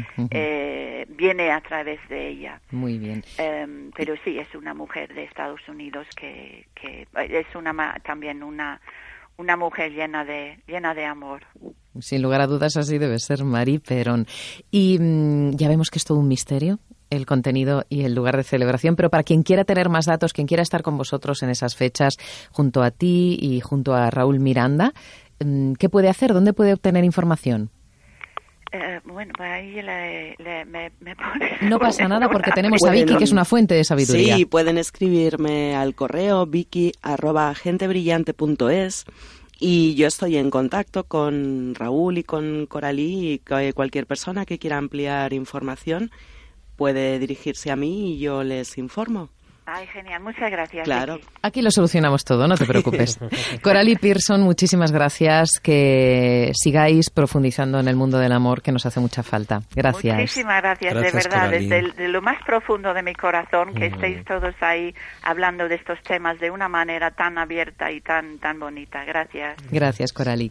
Adiós. Si alguien quiere, también tiene a su disposición nuestro WhatsApp de gente brillante. Apunta 659 37 58 41. 659 37 58 41.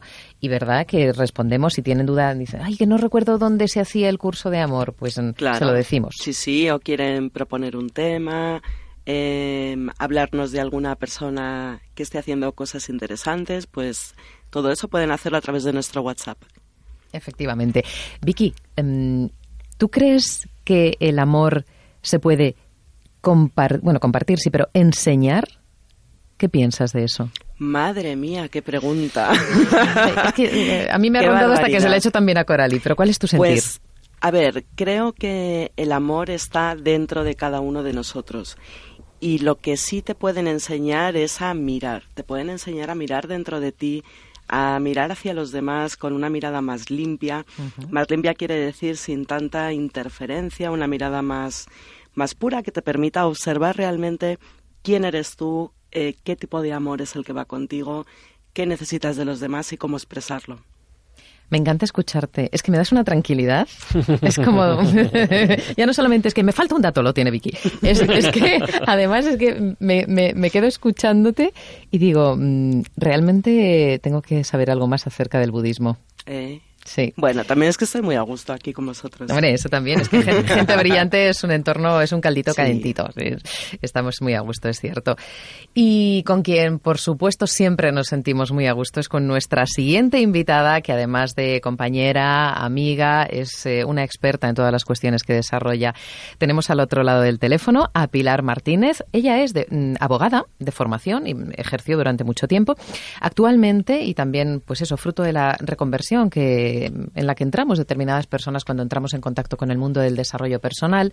Actualmente, como digo, es coach profesional, es formadora en desarrollo personal y empresarial, es coautora del gran libro del coaching, Inteligencia Emocional y PNL de Editorial 1 y es especialista en Enneagrama. Pilar, buenos días. Hola, buenos días compañeros. Qué gusto y gusto me da escucharos. Gracias. Hola. Hola Pilar. Hola, ¿cómo estáis? ¿Cómo estáis, gente brillante? Brilláis, brilláis. Tú sí que brillas con esos ojazos. Sí, la verdad es que si la vieseis físicamente es una mujer espectacular. Todas las personas somos espectaculares, eso es cierto, pero es que claro, hay algunas que tienen los ojos que tienen Pilar y esto ya es cuestión aparte, son palabras mayores. Pilar, gracias, gracias. experta en eneagrama, ¿nos puedes decir para los que no entendemos mucho de esto, ¿qué es el enneagrama? Sí, bueno, el, enneagrama es un camino, es, un camino de desarrollo personal, de cultivo personal, como decimos los que estamos en esto del trabajo interior y exterior. El enneagrama es un sistema de sabiduría que nos viene, nos viene a contar como nueve formas de ver, oír y sentir el mundo, ¿no? y de alguna manera nos, nos cuenta eh, cuáles son esos comportamientos, esos pensamientos, esos sentimientos y esas acciones que cada uno de nosotros hacemos de manera consciente o inconsciente que van conformando un patrón, ¿no? Y, además es un gran mapa, es, eh, lo brutal del enneagrama es que además de, contarnos cuáles son esos patrones conscientes e inconscientes, en, forma de esos nueve, nueve máscaras, nueve personalidades, también nos cuenta, nos habla de cuál es nuestro camino de desarrollo una vez que conocemos cuál puede ser esa que nos domina más, ¿no? Además de ser ese, ese, esa guía del comportamiento, también es un camino esencial, ¿no? Un camino hacia donde, donde avanzar, donde, donde evolucionar. ¿Nos puede resumir cuáles son los eh, nueve tipos que has mencionado? Sí, bueno, normalmente lo que se conoce el enneagrama así como para el gran público suele ser eso, el enneagrama de la personalidad, ¿no? Mm. ¿Cuáles son esas nueve tipos de personalidades o eneatipos, como llamamos nosotros, en donde nos ubicamos? Bueno, lo primero es decir que todos somos todo, ¿vale? Esto no son ni etiquetas ni compartimentos estancos, somos todo. Pero hay uno de estos eneatipos como que nos domina más, que nos sale más de forma natural, ¿vale? Entonces, así a modo así resumido, eh, esos nueve neatipos sería, pues uno de ellos sería el perfeccionista, el, el, que ve el mundo desde lo que está bien y lo que está mal, lo correcto y lo incorrecto. Luego tendríamos aquel que es el, el ayudador el dador, el que necesita, el que ve rápidamente, tiene un radar interno para ver las necesidades de los demás. Luego está el, triunfador, el, el, que tiene una capacidad de, de liderazgo, ¿no? Y de ver un poco la organización de las cosas y, y, vivir en modo triunfal, ¿no? Luego estaría el individualista o el romántico, que también es alguien pues que se, se siente único y que busca un poco la especialidad, lo específico, lo bonito, la belleza, lo único en la vida, ¿no? Luego estaría el modo observador, el que, el que son estas personas que igual son un poco más desapegadas, ¿no? Que ven, que son objetivas, que en los equipos, por ejemplo, cuando trabajo con organizaciones, está súper bien tener siempre a un observador, ¿no? Que, que, objetiviza, que nos puede dar los datos, que comprende un, poco todo el, todo el global. Eh, lo que pasa que también tiene el reto de que eh, uno de sus mecanismos de defensa que utiliza es ese aislamiento afectivo, precisamente, ¿no? No tanto porque no sienta, sino porque como que le abruman los sentimientos, ¿no? Al, tenerse que poner a objetivizar no es tan fácil desde la emoción. Luego estaría el, el, colaborador o el que llamamos en el lineagrama el escéptico leal, este pues es también muy interesante en los equipos. Bueno, realmente todos son súper interesantes, porque todos los mm. eneatipos lo que nos traen son facetas o cualidades esenciales que necesitamos volver a recordar, ¿no? Y, y de alguna manera aprender que sea lo que nos viene. El séptico leal. Sí, dime, perdona. ¿El séptimo sería después del colaborador? El séptimo sería el entusiasta, el que ah. siempre busca el estimulante, la diversión, este que, que siempre invita a todo el mundo después del curro, oye, vamos a tomarnos unas cañas, ¿vale? Y luego estaría el, el jefe, el que llamamos el jefe, sería el tipo 8, este busca un poco tener todo bajo control, ¿no? Un poco ver el mundo desde, desde, desde ese desde el poder, ¿no? Y es un gran protector de los débiles y de la justicia. Y por último estaría el eneatipo 9, que sería más el, el armonioso, el, el, el, pacificador que se llama, ¿no? El que, que todo está bien, el que parece que todo está bien, pero tiene un conflicto interno muy grande también. Claro, y si, tenemos. Si, dices que todos tenemos los nueve tipos de personalidades, pero algunos que predominan más que otros, ¿cómo filtramos el amor a través del enneagrama? Bueno, el amor a través del enneagrama, bueno, el amor es un camino. A través del enneagrama es como, imagínate, pues imagínate ese perfeccionista. Vamos a empezar por el primero. Venga. ¿Cómo vive el amor ese perfeccionista? pues este busca una pareja así como perfecta, ¿no? Eh, algo que sea como lo, lo, lo, lo, más que lo ideal, lo perfecto, ¿no? Considera que, que solo puede ser amado, además, si es perfecto. Entonces, imagínate, eh, vivir el mundo desde, desde parámetros de que nunca es suficiente, nunca es suficiente lo que haga y lo que sienta para ser perfecto. Qué presión, eh, sí. Es, es una pasada, ¿no? Entonces, a veces este, esta personalidad cuando vive, vive el amor se pone un poco en modo exigente. Porque realmente cuando está conectado con su esencia sí que sabe lo que está bien y lo que está mal. Es alguien que viene a traernos también esta información, ¿no? Eh, pero claro, se pone muy exigente y cómo lo recibe el otro. Hmm. Y más una pareja, pues imagínate pues en ataque, en, culpabilidad, en resentimiento, y hay un, desencuentro ¿no? con, con, ese neatipo. Claro, no estar nunca a la altura. Claro, si tú eres capaz de ver que detrás de esa exigencia lo que hay es una primera autoexigencia muy grande y segundo, una sensación de que nunca nada de lo que haga, piensa o siente va a ser perfecto ni suficiente, pues dejas de sentirte agredido cuando esa persona te exige ¿no? de esa forma. Entonces, por ejemplo, es el, el tipo 1, pues vive el amor desde ahí, como que lo que le sale natural. Y cada uno de los otros eneatipos pues lo va a vivir desde aquello que ha perdido más de vista, ¿no? Y también es desde sus propias necesidades, ¿no? Ese dador pues necesitará sentirse querido. Entonces, ¿cómo hará? Pues lo que es ese que yo que sé te prepara tuppers para que te lleves toda la comida que vayas a necesitar durante todo el fin de semana que te vas con tus colegas no sé dónde. Claro claro, claro, Que, de repente no te falta de nada estás totalmente atendido en todas tus necesidades imagínate ¿Y cómo podríamos llegar a tener el equilibrio utilizando estas, esto, mm, esta información tan útil que nos da el Enneagrama? ¿Cómo podríamos llegar a tener ese punto de equilibrio en el que no estemos ni dando demasiado ni exigiendo demasiado? Vale.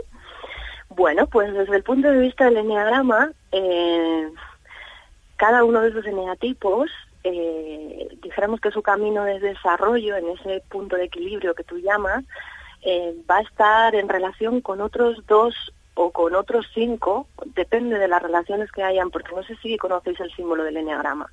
El enneagrama se dibuja, es una estrella de nueve puntas dentro de un círculo, o sea, dentro de un círculo, y todas ellas son como flechas, ¿no? Digamos que si tú eres un, un, imagínate que tú te identificas más que eres, tú te identificas con un, con un escéptico leal, ¿no? Alguien que es muy colaborador, ¿vale? Entonces, ¿cómo haces para no ponerte siempre al servicio de la colaboración y olvidarte de ti mismo, ¿no? Por ejemplo, no ponerte siempre al servicio de la del, de los demás y tú olvidarte de ti mismo. Pues este va a necesitar algo que hacen otros dos eneatipos. Entonces, va a necesitar, en esas flechas que están dentro del enneagrama, va a necesitar primero encontrar la paz y la tranquilidad que, que, que tiene alguien como un eneatipo 9 lo que hace el tipo 9 le va a venir súper bien a ese escéptico leal. Y por otro lado también va a necesitar la autenticidad, la organización, ¿vale? Y, de alguna manera ese reconocimiento o esa valoración que va a encontrar en, este, en el tipo 3. Entonces, ese punto de equilibrio, dijéramos que todos formamos parte de triángulos, el punto de equilibrio se encuentra en la integración de dos puntos que son opuestos en un momento dado. Claro, eh, me parece súper interesante porque si analizamos cuáles son las características de los nueve eneatipos que tú has mencionado y eh, identificamos con toda la honestidad del mundo con cuál pensamos que nos sentimos más identificados, es decir, decimos, bueno, pues mm, creo que yo mm, honestamente tengo más de X, ¿no? Sí. Si ya hemos sabido cuáles son las características del resto, podemos ponerlo sobre el papel y decir, bueno, pues a mí me haría falta para contrarrestar, por ejemplo, este perfeccionismo, pues eh, eh, esa armonía o esa paz o ese, esa flexibilidad que puede llegar a tener el armonioso. Puede ser un ejercicio súper útil. Sí, por ejemplo, ese perfeccionista que le vendría genial. Pues la diversión que, le, que trae un NA tipo 7, que es el, el, entusiasta. O sea, cada vez que se pone muy exigente, recordar, tener su foco de divertirse. Porque esto se le olvida al exigente. Entonces, ¿quién tiene su foco de divertirse y vivir en lleno de posibilidades y opciones? El NA tipo 7. Claro, ¿Y cómo lo hace el NA tipo 7? Pues eso, pues va a un sitio y sabe, por ejemplo, que hay que puede realizar todo tipo de actividades en ese sitio. Pues, por ejemplo, tener presente esto para un exigente sería genial. Pues fíjate que para seguir avanzando en el camino de ese amor principal, que es el amor propio, que cada uno de nuestros invitados ha ido mencionando, cada uno a su manera, creo que podría ser muy bueno si hiciésemos este ejercicio que nos propones. Yo, desde luego, me lo he apuntado, lo voy a hacer, voy a profundizar en ello y que sepas que mm, te esperamos en Gente Brillante mm, muchas más veces, porque tenemos mucho de lo que hablar, Pilar. Bueno, cuando queráis, el amor es, es un tema universal y es el tema de, mi vida también, así que a vuestro servicio, siempre que queráis, ahí estaré. Gracias. Pilar Martínez, coach profesional, formadora en desarrollo personal y empresarial, ¿dónde te pueden encontrar si te buscan? Pues mira, ahora mismo me pueden encontrar en, en la Casa del Agua, ya sabes que es un proyecto preciosísimo en el que estoy. Mm. y en, en, La Rioja me podéis encontrar en, en, en, la, en el email, en el correo electrónico, info arroba casadelagua.larioja.com o bien en mi correo personal, coachpilarmartinez arroba gmail.com. Muchísimas gracias, Pilar. Nos vemos prontito, prontito cuando queráis. Gracias a vosotros. Gracias, gracias por hablar del amor. Adiós. Hasta luego. Fijaos, personas amorosas mm, se despiden de la misma manera. Gracias por hablar del amor. Es que tan poquito se habla del amor, chicos. No se habla nada, es que no interesa. Eh, eh, yo recuerdo, además, una vez eh, un proyecto que hubo de un periódico que era todo de noticias positivas, ah, de amor y tal. Creo que, quebró al mes y medio. Es que eh, tiene un sentido, ¿vale? Es verdad que el ser humano está siempre, por una cuestión de supervivencia, buscando los peligros, ¿no? Es, el radar está ahí puesto para ver qué me puede hacer mal y, está buscando continuamente ese tipo de cosas. Por eso, lo primero que nos interpela, de alguna forma, nos atrae, es las noticias malas, negativas, ¿no? Pero vamos a darle la vuelta a esto y este programa va a ser el programa más escuchado de la radio española. Sí, señor. por buenas intenciones que no queden. Y por amor propio tampoco. Di que sí. Ahí está. Y por supuesto, amor propio sí que demuestra nuestra siguiente invitada. Ella es Ana Sierra. Ana, buenos días. Hola, buenos días. Me encanta el libro. me encanta. Bueno, Aquí hay uno. Sí, sí, sí, sí. Me encanta. Ana, os, os pongo en contexto. Ana es psicóloga, es sexóloga. Ella es directora y presentadora de diferentes espacios de divulgación sexual y mm, hoy nos presenta un libro con el que descubrir nuestra sexualidad, conocer mejor nuestro cuerpo, desterrar mitos y creencias sin fundamentos y disfrutar de nuestras relaciones sexuales. Hemos comenzado el programa hablando de sexo y lo vamos a cerrar hablando de sexo, porque en el fondo nosotros queremos abordar esta cuestión de la misma manera que llevamos abordando el resto del programa, que es con amor y desde el amor sin tabúes y en la medida de lo posible, claro, porque tenemos nuestro condicionamiento que también viene con nosotros y no lo vamos a soltar así como así, ¿no? ¿Eh? eh nos tenemos que apegar un poquito, ya, ya vendrá el desapego. Ana, el libro se llama Conversaciones sexuales con mi abuela, una divertida guía de mindfulness para de mindful sex, para todos, de Kailas Editorial. La primera pregunta es, ¿tu abuela es real? Quiero decir, seguro que tienes abuela, pero ¿esta abuela existe de verdad? Sí, de hecho en la portada aparece mi, la, foto de mi abuela. Eh, bueno, mi abuela falleció, pero precisamente escribí el libro cuando falleció, bueno, unos añitos después, porque ella me pidió que lo hiciera así porque precisamente por lo que comentabas, ¿no? Esa, lo que yo llamo aquí educastración, ¿no?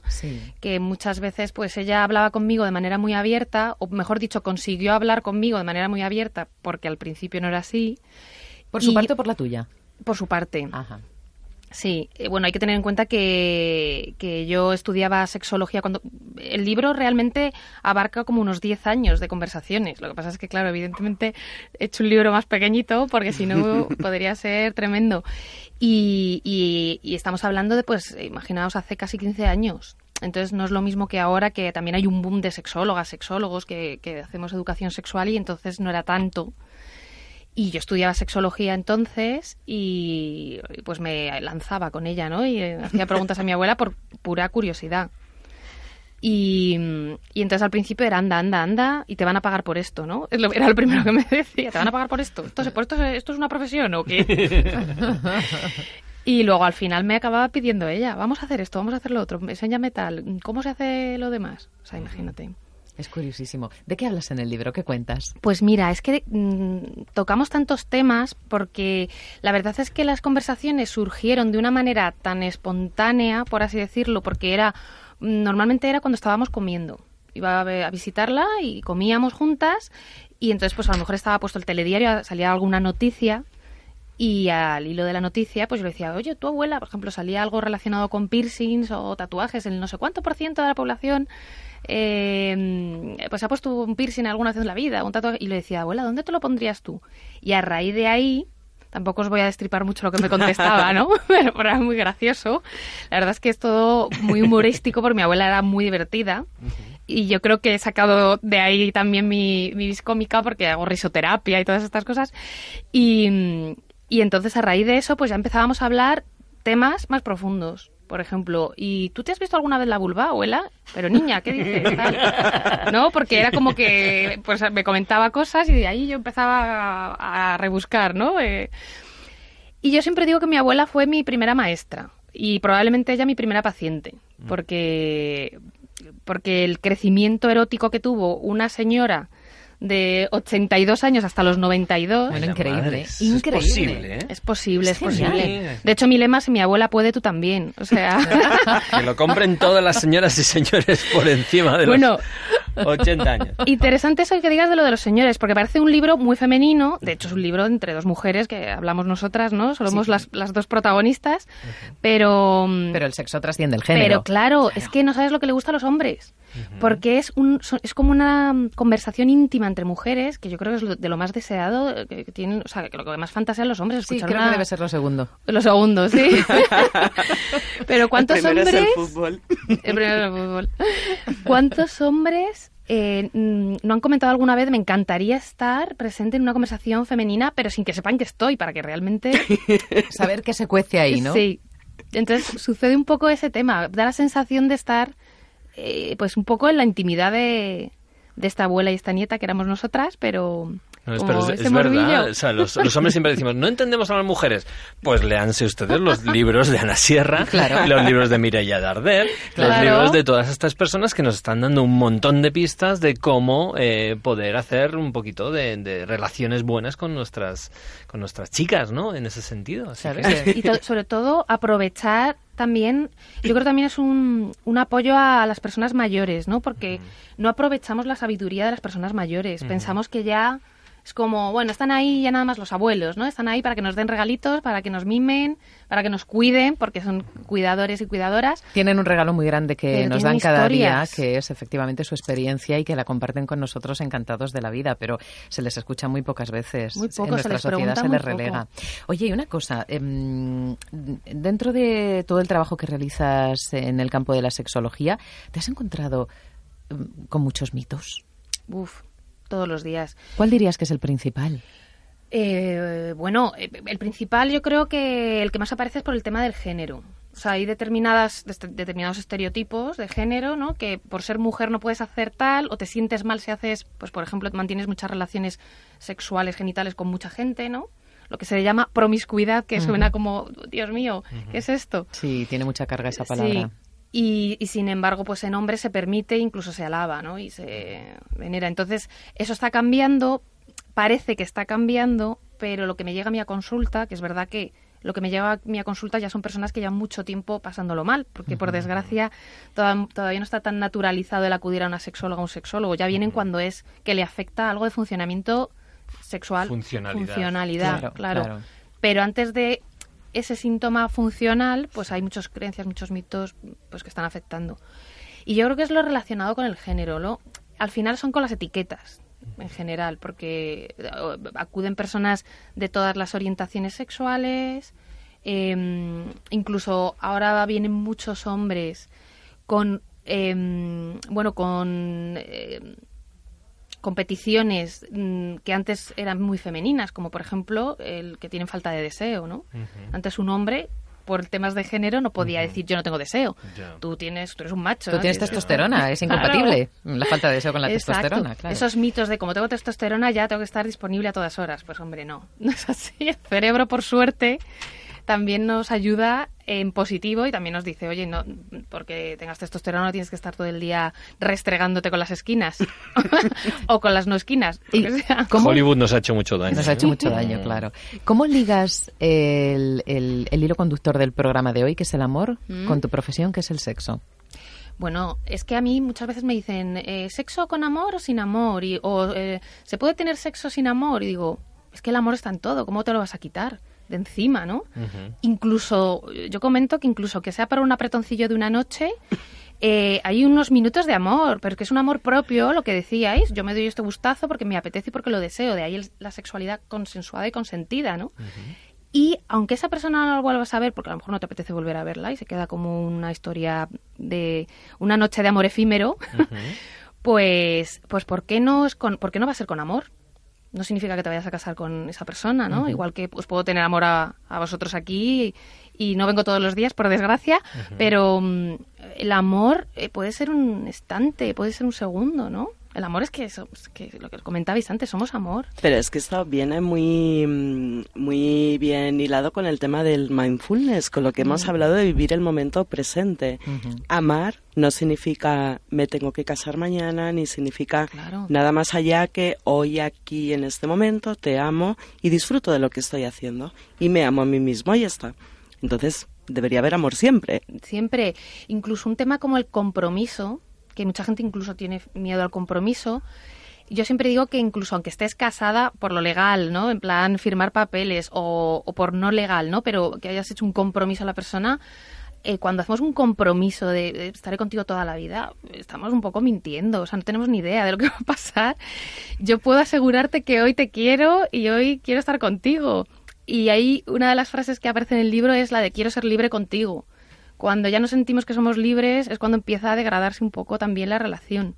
El problema de todo esto es la, eh, la infidelidad en sí, pero entendida como estoy mintiendo a mi pareja, no le estoy diciendo la verdad, porque es como tú dices, si es consentido y si tú estás diciendo, oye, mira, pues me ha gustado esta chica, te quiero a ti, yo quiero estar contigo como pareja, pero quiero estar una noche con esta mujer. Claro, ese tipo de cosas no es sencilla, porque ah, evidentemente lo del poliamor y todo ese tipo de cosas, pues están ahí, pero al final estamos muy, eh, muy castrados, no sé si es la palabra castrado, pero muy influenciados por, por lo que hemos vivido desde chiquititos. Entonces, por mucho que queramos ir a hacer cosas como poliamor y tal, al final las cosas no salen Cuesta, porque no estamos acostumbrados. Bueno, yo, yo es que utilizo esa palabra, educastración utilizo. Imaginad hablando de poliamor con mi abuela, que hablaba de parejas abiertas y poliamor. ¿Y qué le parecía? Buenísimo. Mm, pues flipaba porque no tenía ni idea de lo que era. O sea, no le entraba en la cabeza. Para ella existía o infidelidad o no infidelidad, punto. Y la infidelidad en su, en su época eh, pues era permitida para los hombres, para las mujeres no, por supuesto. Y el único problema que podría haber es que se la dejara embarazada al amante, ¿no? O sea, era algo más... Hmm. O sea, daban por hecho que, podían tener un amante. Has mencionado antes, eh, bueno, incluso en el, en el título del libro se menciona un término que no habíamos escuchado antes, que es mindful sex. ¿Qué es el mindful sex o el, el mindful kiss, que también es otro de tus términos que empleas? ¡Qué maravilla! Pues, pues como habéis comentado con el mindfulness, o sea, es que es en la misma línea adaptado eh, a, a la sexualidad y es eso, ¿no? Es estar presente. La mayoría de las disfunciones sexuales vienen por estar en otro lado, o en el futuro, o en el pasado, o si lo tengo que hacer, las exigencias, ¿no? Comentaba el tema de los eneatipos, mm. y la exigencia hace que estemos en el futuro también, ¿no? Porque es como, tengo que hacerlo bien para que me quiera, ¿no? Ya estamos ahí como esperando que nos, que nos den el amor por, por las cosas que hacemos, las proezas, las... Que, mal, el miedo. el miedo al final. Entonces, claro, con miedo no puedes eh, tener deseo, no puedes excitarte, no puedes dejarte llevar, no aparecen los orgasmos, no aparece el disfrute, aparece el miedo.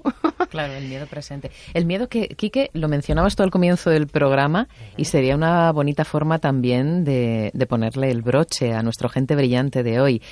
El amor es la ausencia de miedo, decías. El amor es la ausencia de miedo y además eh, necesitamos eh, sobre todo volver al amor, ¿vale? Porque cuando nacemos estamos ahí y me gustaría compartir con vosotros una cita de Marianne Williamson que comentábamos antes como, como gran autora de todo este tipo de cosas. Eh, que, además está atribuida de forma mm, errónea a Nelson Mandela. Eh, hay gente que piensa que esta cita es de Nelson Mandela, nada más lejos de la realidad.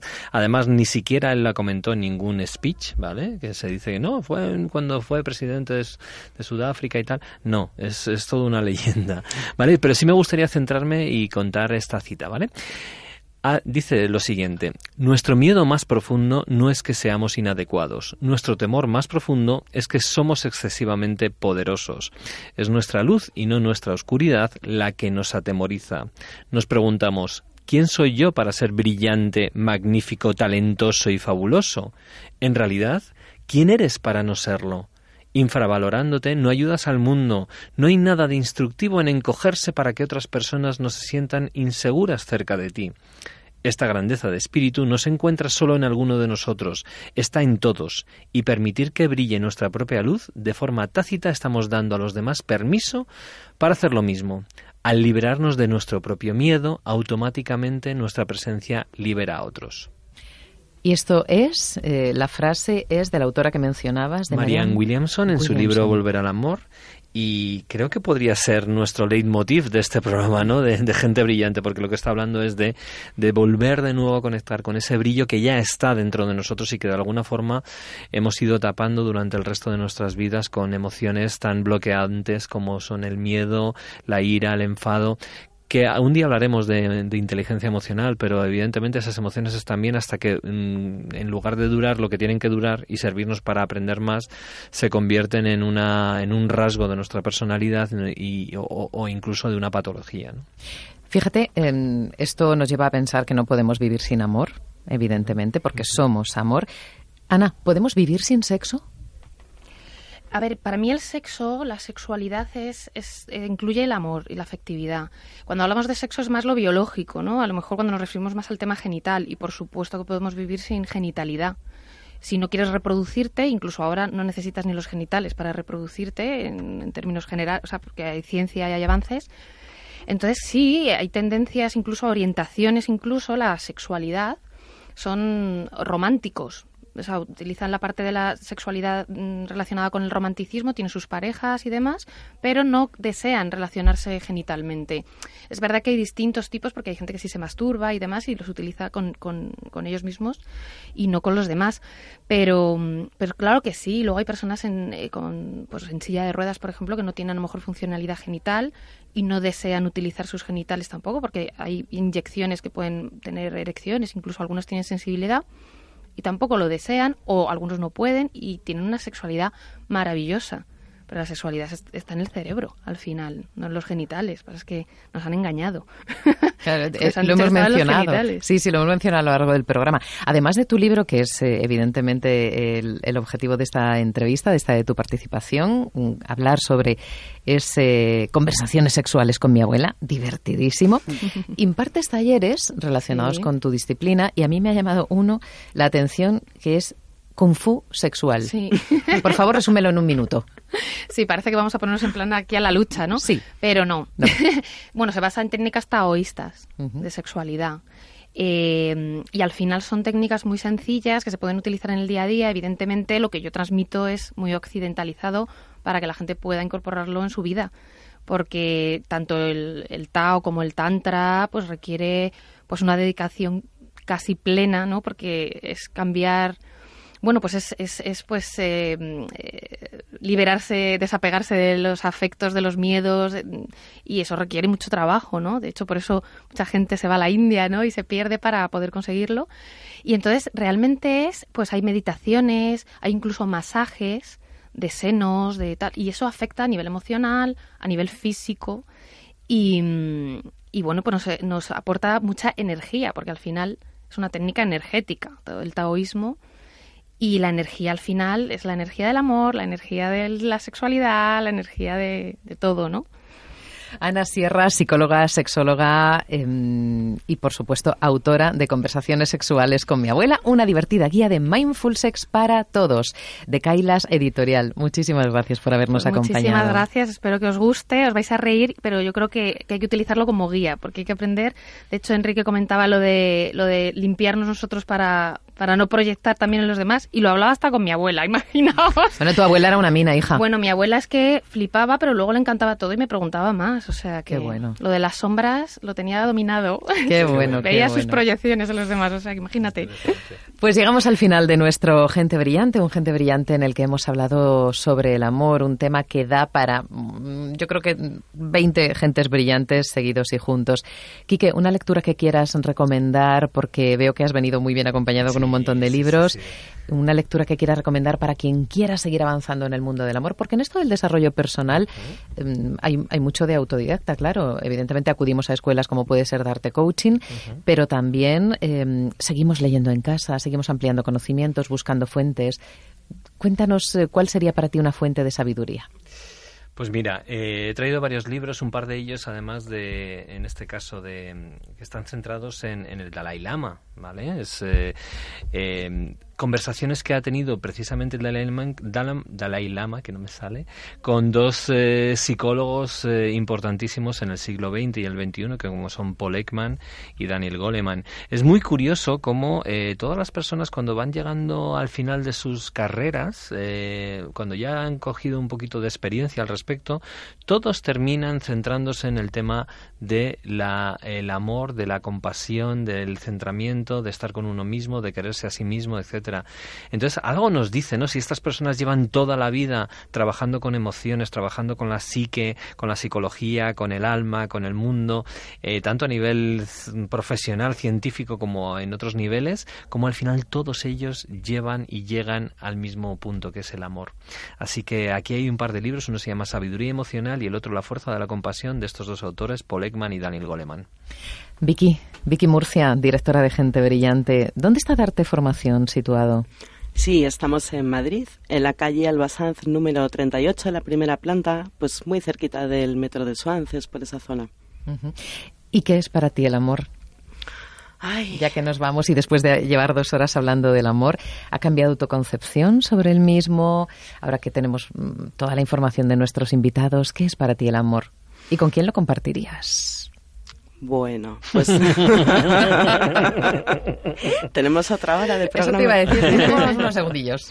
Bueno, para mí el amor ahora mismo, tal y como yo lo estoy sintiendo ahora mismo, después de, de estas charlas con nuestros invitados, es una fuente de inspiración. Realmente a mí es, es como yo lo siento, como algo que te hace sentir eh, sí, inspirado, con que te permite observar con mayor claridad.